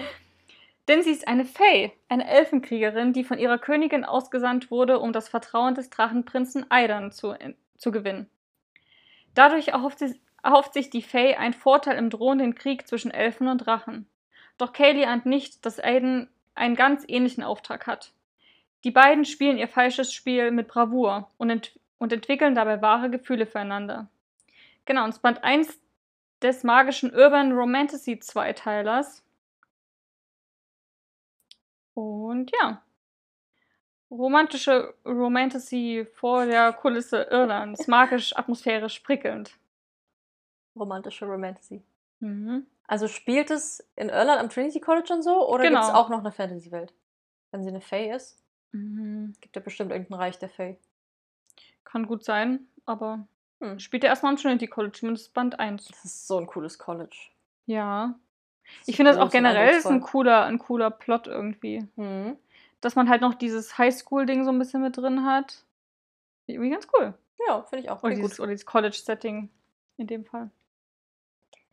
Äh, dann gehen wir mal eine Woche weiter und das nur kurz am Rande erwähnt, weil die meisten werden es wahrscheinlich mitkriegen. Ken Follett bringt ein neues Buch raus. Ist ja riesiger Autor, Die Säulen der Erde und so weiter. Ähm, schreibt jetzt aber einen Thriller, oder zumindest geht es in die Richtung äh, actiongeladener Roman mit Verstrickungen und der Frage, was wäre wenn. Äh, am 9.11. erscheint das Buch Never, die letzte Entscheidung. Und ja, ist halt ein Thriller in die Richtung mh, politisch, Geheimdienstagenten, Drogenschmuggel, äh, dann zwischen verschiedenen Ländern, China und USA Konflikt. Ähm, Intrigen und Machtspiele und komplizierte diplomatische Vernetzungen, all sowas. Alles ist wieder drin. Alles ist wieder drin, aber eben halt mal kein historischer Roman, sondern voll was, cool. was Aktuelles in die ja, spannende Richtung. Never, die letzte Entscheidung. Ach, ich hab's auch, hab's auch nicht nochmal gesagt. Bei mir war es Flame and Arrow von Sandra Grauer. Und dann auch nochmal, um es erwähnt zu haben, am gleichen Tag, am 9.11., erscheint der finale Band der Aurora-Trilogie, Mhm. nämlich Aurora's End von Amy Kaufmann und Jay Christoph. Äh, für alle, die unserer Leserunde gefolgt haben oder da mitgemacht haben, Aurora erwacht ist ja ein super cooles Buch, dem wir beide fünf Sterne gegeben haben. Mhm. Den zweiten Band hast du hier schon im Regal stehen, ne? Ich noch Ja. nicht. Und der dritte kommt dann raus, das große Finale. Wir sind so gespannt drauf, aber müssten erstmal den zweiten lesen. Aber es wird auf jeden Fall episch, glaube ich, und richtig cool. Ja, klingt Also voll für alle Fans, habt den, den Tag im Kopf. Dann geht es weiter am 22.11., was damals geschah von Lisa Jewell. Ähm, ist ein recht unscheinbares Cover, ist auch ein Roman, klingt aber irgendwie ganz anders. In einem großen herrschaftlichen Haus in Londons eleganten Stadtteil Chelsea liegt ein Baby in seinem Bettchen. Das kleine Mädchen ist satt und zufrieden. Es fehlt ihm an nichts. In der Küche des Hauses liegen drei verwesende Leichen. Neben ihnen eine hastig hingekritzelte Nachricht. Die drei sind seit Tagen tot. Doch wer hat sich dann um das Kind gekümmert? Und wo ist diese Person jetzt? 25 Jahre später erhält eine junge Frau namens Libby einen Brief, der sie überraschend zur Erbin dieses Anwesens erklärt. Die Fragen von damals wurden nie beantwortet. Und schon bald beschleicht Libby das Ge- das Gefühl, dass sie nicht allein im Haus ist. Okay. Voll krass. Wenn ich das schon höre, bin ich so, oh Gott. Ich finde, das ist halt so für mich so der größte Horror. Es gibt ja auch so Geschichten, wo irgendwie, keine Ahnung, bei irgendeiner Frau so zehn Jahre lang in meinem Schrank gewohnt hat. Mm, Horror. Äh, Ich glaube, hier ist es ein bisschen anders, weil dort in diesem Haus leben wohl dann mehr Personen drin, als nicht nur sie. Und also ich habe halt ein paar englische Reviews gelesen und dann kommt sie da wirklich an und dann das ganze, die ganze, die ganze Viertel wartet schon darauf, die ganze Straße lauert schon darauf, dass sie wieder zurückkommt. Dieses so von, von, von damals, um irgendwas wieder, keine Ahnung. Also es ist anscheinend ein Riesengeheimnis. Hier steht auch drin, zwei Familien und ein Haus voller tödlicher Geheimnisse. Gänsehautgarantie mit dem Nummer, Nummer 1 Bestseller aus England. Ich finde am Anfang, es klingt ja auch so, als hätte die Person, die die Familie getötet hat, sich weiter um das Baby gekümmert. Das ist ja auch wahnsinnig abgedreht und irgendwie. Ja. Na, auch schon diese Vorstellung, so ich stelle mir dann so vor, wie so Kindermusik kommt, wird so, wird, Ja. so, rein, wird so reingezoomt in so ein Zimmer, liegt so ein, so ein, so ein, So ein glückliches ein. Baby im Bettchen und dann zoomt es weiter runter und dann boom, tot und die Musik wird Ja, schauriger Leichen. und gruseliger. Ähm, also hier steht nochmal, äh, dass Lisa Jewell, die ist wohl sehr bekannt im, im britischen Sprachraum ähm, und ein, der britische Star der psychologischen Spannung und das soll wohl ihr bislang abgründigster Roman sein. Hm. Und es hat wirklich sehr undurchschaubar rasante Plots, irgendwie dafür ist sie wohl bekannt. Also ich bin sehr gespannt darauf. Was damals geschah von Lisa Jewell. Cool. Äh, und dann wollten wir auch noch mal kurz erwähnen, auch wieder für alle Fans, am 23.11. erscheint endlich der nächste Outlander-Band, das Schwärmen von tausend Bienen. Ist auch der letzte Band der Reihe, auf den lange gewartet wurde, für alle Fans von, ja, eben Diana Gebelden. Ja. Ich bin echt mal gespannt. mich Ich glaube, fünf, sechs Jahre hat es jetzt gedauert. Hm. Aber er ist da. Mich hätte fast eine Kundin im Laden gespoilert. Was? Weil sie meinte so, ja, gibt es also man wird ganz häufig gefragt, gibt es da mal Neuigkeiten? Und jetzt wurde es eben endlich angekündigt und so, was? Oh, echt? Naja, ich, ich habe schon, das war das Schlimmste jetzt mit dem zu warten. Also ich weiß auch nicht mal, wie die wieder sich zusammenraufen wollen. Ich so, was, ich will ich gar nicht wissen. Das hat der so und so, nein, hör dir auf. So, sie haben es nicht gelesen, nein. Oh, weil ich gucke halt lieber die Serie. Hm. Aber, Das sind ja. auch unfassbar dicke Schinken einfach. Das ist Hm. voll krass. Aber es sollen ja wahnsinnig gut sein. Ja, auf jeden Fall. Also ich bin sehr gespannt drauf. Hm. Gut, dann sind wir jetzt auch schon im Dezember. Wahnsinn, wir haben noch drei Bücher für euch. Ja, so Weihnachten rum wird es dann wieder entspannter irgendwie mit, Ja. mit den krassen Titeln. Da kommen ja die ganzen Weihnachtsbücher raus, die wir jetzt auch Ja. weggelassen haben. Und dann zu Weihnachten kriegt ihr wahrscheinlich einige dieser Bücher, die wir gerade vorgestellt haben, geschenkt oder wünscht ihr euch? Genau. Am 14.12. erscheint Lost. In der Wildnis hört dich niemand von Mindy McGuinness. Und einen Moment, ich muss es kurz raussuchen. So, jetzt habe ich ihn. Also, erscheint im Rowold Verlag. Ich glaube, den hatten wir noch gar nicht so oft Nee, jetzt, ne? Die Natur ist nicht zahm oder lieblich. Doch Ashley, erfolgreiche Cross-Country-Läuferin, fühlt sich damit wohler als in jeder schicken Villa. Als sie mit ihren Freunden in die Smoky Mountains wandert, um dort zu trinken und zu feiern, fürchtet sie weder Dunkelheit noch das Rascheln im Dickicht. Doch auch Menschen sind nicht alle lieb oder zahm. Und dass Ashley ihren Freund mit einer anderen erwischt, lassen Schmerz, Wut und Alkohol sie einfach loslaufen. Erst ein Sturz bremst sie ab. Am nächsten Tag stellt sie fest, dass sie sich nicht nur verletzt, sondern auch verirrt hat. Allein in unberührter Natur muss Ashley einen Weg zurück in die Zivilisation finden und bis dahin überleben.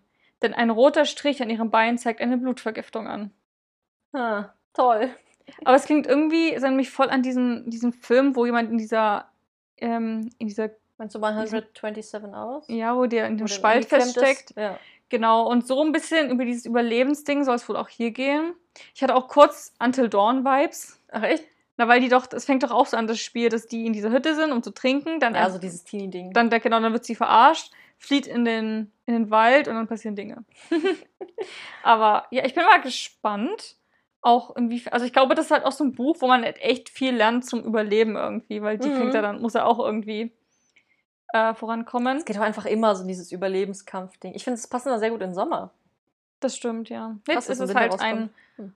in den Smoky Mountains wahrscheinlich. Ja. Also, Lost in der Wildnis hört dich niemand von Mindy McGuinness. Gut, wir haben ja dieses Mal schon ein Buch vorgestellt von Marie Grashoff. Die bringt gleich noch eins raus im. Dezember. Aber hier Hive Minds, wie heißt das Hive Mind? Der dunkle Schwarm. Ist ja auch schon geschrieben. Das heißt, wahrscheinlich ist das jetzt eher ein neuest geschriebenes Buch. Am 23.12., einen Tag vor Weihnachten, erscheint Hard Liquor von Marie Grashoff bei Lübbe. Und klingt sehr interessant, sehr abgedreht, auch anders als alles, was sie bis jetzt so beschrieben hat. Ja. Tycho ist als Nachfahrin alter Götter übermenschlich stark. Besonders, wenn sie Alkohol trinkt. Nicht schlecht, um sich als Barkeeperin in New York gegen zwielichtige Typen zu behaupten. Damit niemand von ihrer Herkunft erfährt, muss sie selbst ihren Kindheitsfreund Logan auf Distanz halten. Doch dann taucht die gut aussehende Grayson auf und behauptet, ihr Geheimnis zu kennen. Und als Tycho kurz darauf von einer Sekte entführt wird, die ihre Kräfte für sich beanspruchen will, bleibt ihr nichts anderes übrig, als Grayson zu vertrauen. Uh, ich frage mich, lesbische Liebesgeschichte? Hm, ich glaube, es ist es ja. Cool. Wir haben uns ja mehr gewünscht. Ein Buch hatten wir jetzt drin, jetzt gleich das zweite. Ja. Ähm, ich finde es so ein bisschen verrückt, so wenn sie Alkohol trinkt, wird sie übermenschlich stark. Was hat es damit auf sich? Soll aber auch so eine, so eine, so eine Food-Reihe werden. Also, dass die im nächsten Band geht es um jemand anderen oder so, glaube ich. Und dann geht es dann halt wieder an andere. Was, Also, ein anderes Lebensmittel, wo dann Kekse derjenige isst, wird sie zum Krümelmonster. wow. Gemüsemonster. Also abgefahrene Idee. Soll ja auch eher was für eine erwachsene Zielgruppe sein. ist es auch wieder, ja. Und das Cover sieht super cool aus. Also so designtechnisch mit so einer Mhm. Likörflasche drauf. Also Alkohol. ich bin mal sehr gespannt. Ja, was das so bringt. Ja.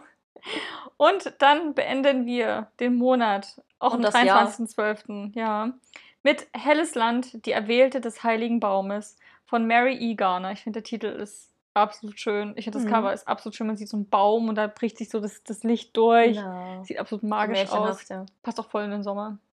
Aber Ja, 23.12. erscheint im Dezember. Ein magischer Baum, eine Chance für die Welt, ein Wettlauf gegen die Zeit. Schon wieder. Immer. Immer. Clays, Clay ist eine hohe Hüterin der Bäume in einer Welt, in der zwei Sonnen unbarmherzig niederbrennen. Sie allein kennt den Standort des Geheimnis, der geheimnisvollen Lichteiche, die das gesamte Land des Waldes beschützt. Doch nun droht dem heiligen Baum höchste Gefahr. Das Refugium und somit das Leben aller Bewohner steht auf dem Spiel. Ein skrupelloser Feind scheut vor keinem Verbrechen zurück. Und so müssen Clay und ihre Gefährten alles riskieren, um den Baum und ihr Land zu retten. Ein Wettlauf gegen die Zeit beginnt. Das ist Standalone Fantasy über, eine, über einen magischen Baum und seine Hüterin. Ähm, und noch irgendwas? Ja, da geht es halt sehr viel um auch um so ein bisschen die Geheimnisse der Bäume und es ist atmosphärisch mitreißend und mit Liebe zum Detail. Das ist die Autorin, die das Buch der gelöschten Wörter geschrieben hat. Die Trilogie, die ist auch super beliebt. Bei ganz vielen hat ganz wundervolle Cover. Das klingt so ein bisschen irgendwie zauberhaft magisch. Mhm. Schön, einfach nat naturverbunden. Ja, finde ich auch. Ich finde generell so diese Naturverbundenheit in Fantasy vermisse ich manchmal ein bisschen. Ist ja oft so Mhm. Krieg und, und Schlacht und irgendwas oder Stadt, sehr industrie industriell manchmal. Aber Urban Fantasy. Ja, aber auch, Also je nach Genre, ne? ja, aber auch bei Sie, Reich sieben Höfe ist halt auch alles sehr, ist nicht so die Naturverbundenheit manchmal. Ja, aber industriell ist echt. Und hier finde ich es halt voll schön, dass das alles so, so, Ja, so im Wald sich ja, genau. abspielt. So ein richtig schönes Naturbuch, was man draußen auf der Veranda Genau. lesen kann. Im Stimmt, auch ein, auch ein schönes Buch, was man auch dann halt in Weihnachtsfeiertagen lesen kann. hm, um sich so wegzudenken. Genau, das erscheint übrigens im Löwe Verlag. Ich habe mal sehr viele Bücher davon, Ne? Ja. die im Löwe Verlag erschienen sind. Also Helles Land, die Erwählte des Heiligen Baumes von Mary E. Garner. Das war dann auch jetzt das letzte Buch, ne? Ja, Dann haben wir es wieder geschafft für dieses Halbjahr. Krass. Zumindest was die Neuerscheinung kompakt angeht. Ich finde aber, also wir hoffen natürlich, dass für jeden was dabei war. Wäre doof, wenn ihr jetzt gar nichts gefunden habt, was euch interessiert. Ich denke schon. Aber ja, ich denke auch. Also, was ist so dein Favorit von allen? Oh Gott, da müsste ich alles nochmal überfliegen. Gib mir eine Minute. Ähm, ich finde tatsächlich, also ich habe dieses Mal weniger rausgesucht als letztes Mal, aber die, die ich rausgesucht habe, fand ich alle echt ziemlich stark Ja. und hat da voll Bock drauf. Ich finde dieses The Girls I've Been hört sich sehr spannend und sehr cool und mal so nach was anderem Spannenden an. Mhm. Ähm, ich bin auch sehr scharf auf Lifelike, das mit den Androiden von Jay Christoph. Mm. Die Fantasy-Titel klang halt auch irgendwie cool, aber ich kann die jetzt nicht mehr so konkret auseinanderhalten in meinem Kopf. Das waren Ja. sehr viele. Ähm, ich überlege. Also optisch das Leben der Heiligen, ne? dieser Zusatzband von, von Liba Dubo. Mhm. Macht sich bestimmt wunderschön im Regal. Und so an Fantasy. Vielleicht das Reich der Asche von Victoria Aveyard. Mhm. Hat sich ziemlich cool angehört. Mit dem Tod des Also Vaters. alle so ein bisschen. Ja. Mm, ja. Ich sag einfach mal die. Was sagst du denn? Ich finde es auch schwierig. Ich habe diesmal keinen Favoriten, der so raussticht. Ich muss aber sagen, dass mich die Fantasy-Titel am meisten überzeugen, auch die ich vorgestellt habe. Also ähm, The Lion, Your Kiss, die Hüter der fünf Jahreszeiten, wo ich diese, diese, Mhm. diese Tanzszene vorgelesen habe. Ja. Das finde ich halt super, weil ich dieses mit den Jahreszeiten so finde ich halt immer super schön und auch, dass es halt Urban Fantasy ist. Also halt, sie fliegt ja dann nach Amsterdam. Ich finde es generell eine wunderschöne Stadt. stimmt Perfekt auf für ein. Fantasy-Band.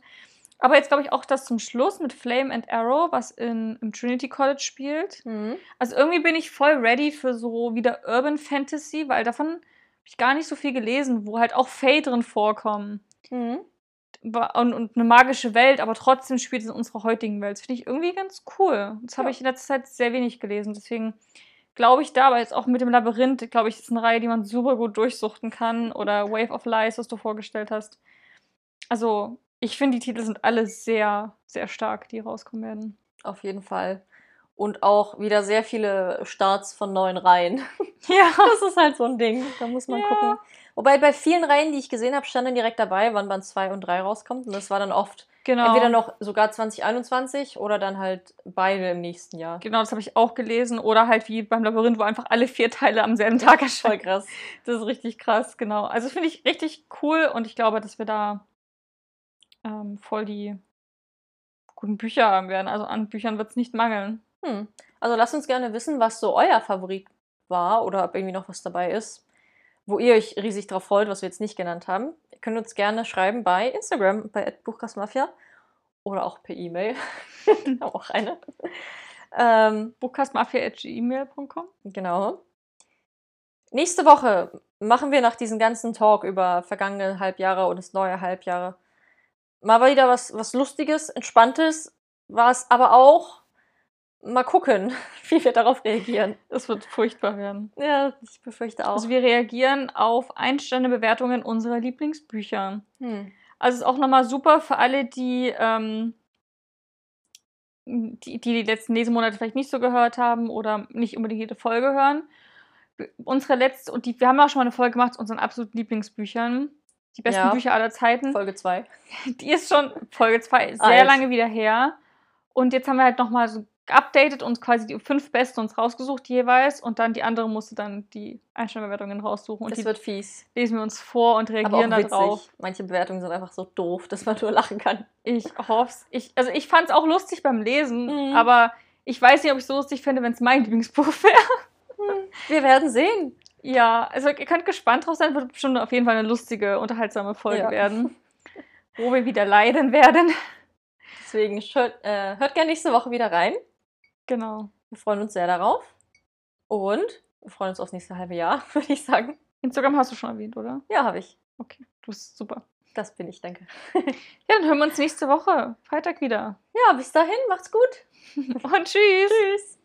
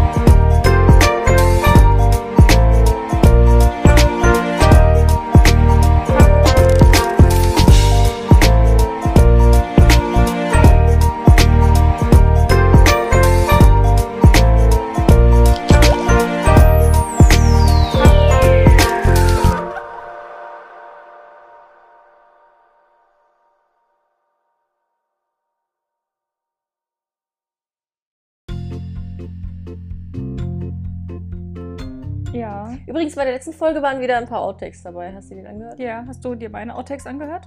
Von der Folge davor? Hm, Ich glaube nicht. Waren auch welche? Die waren richtig gut. Das müssen wir da noch machen. Ja, Beim Mittagessen. die waren richtig witzig. Hm. Wir sind sehr witzige Menschen.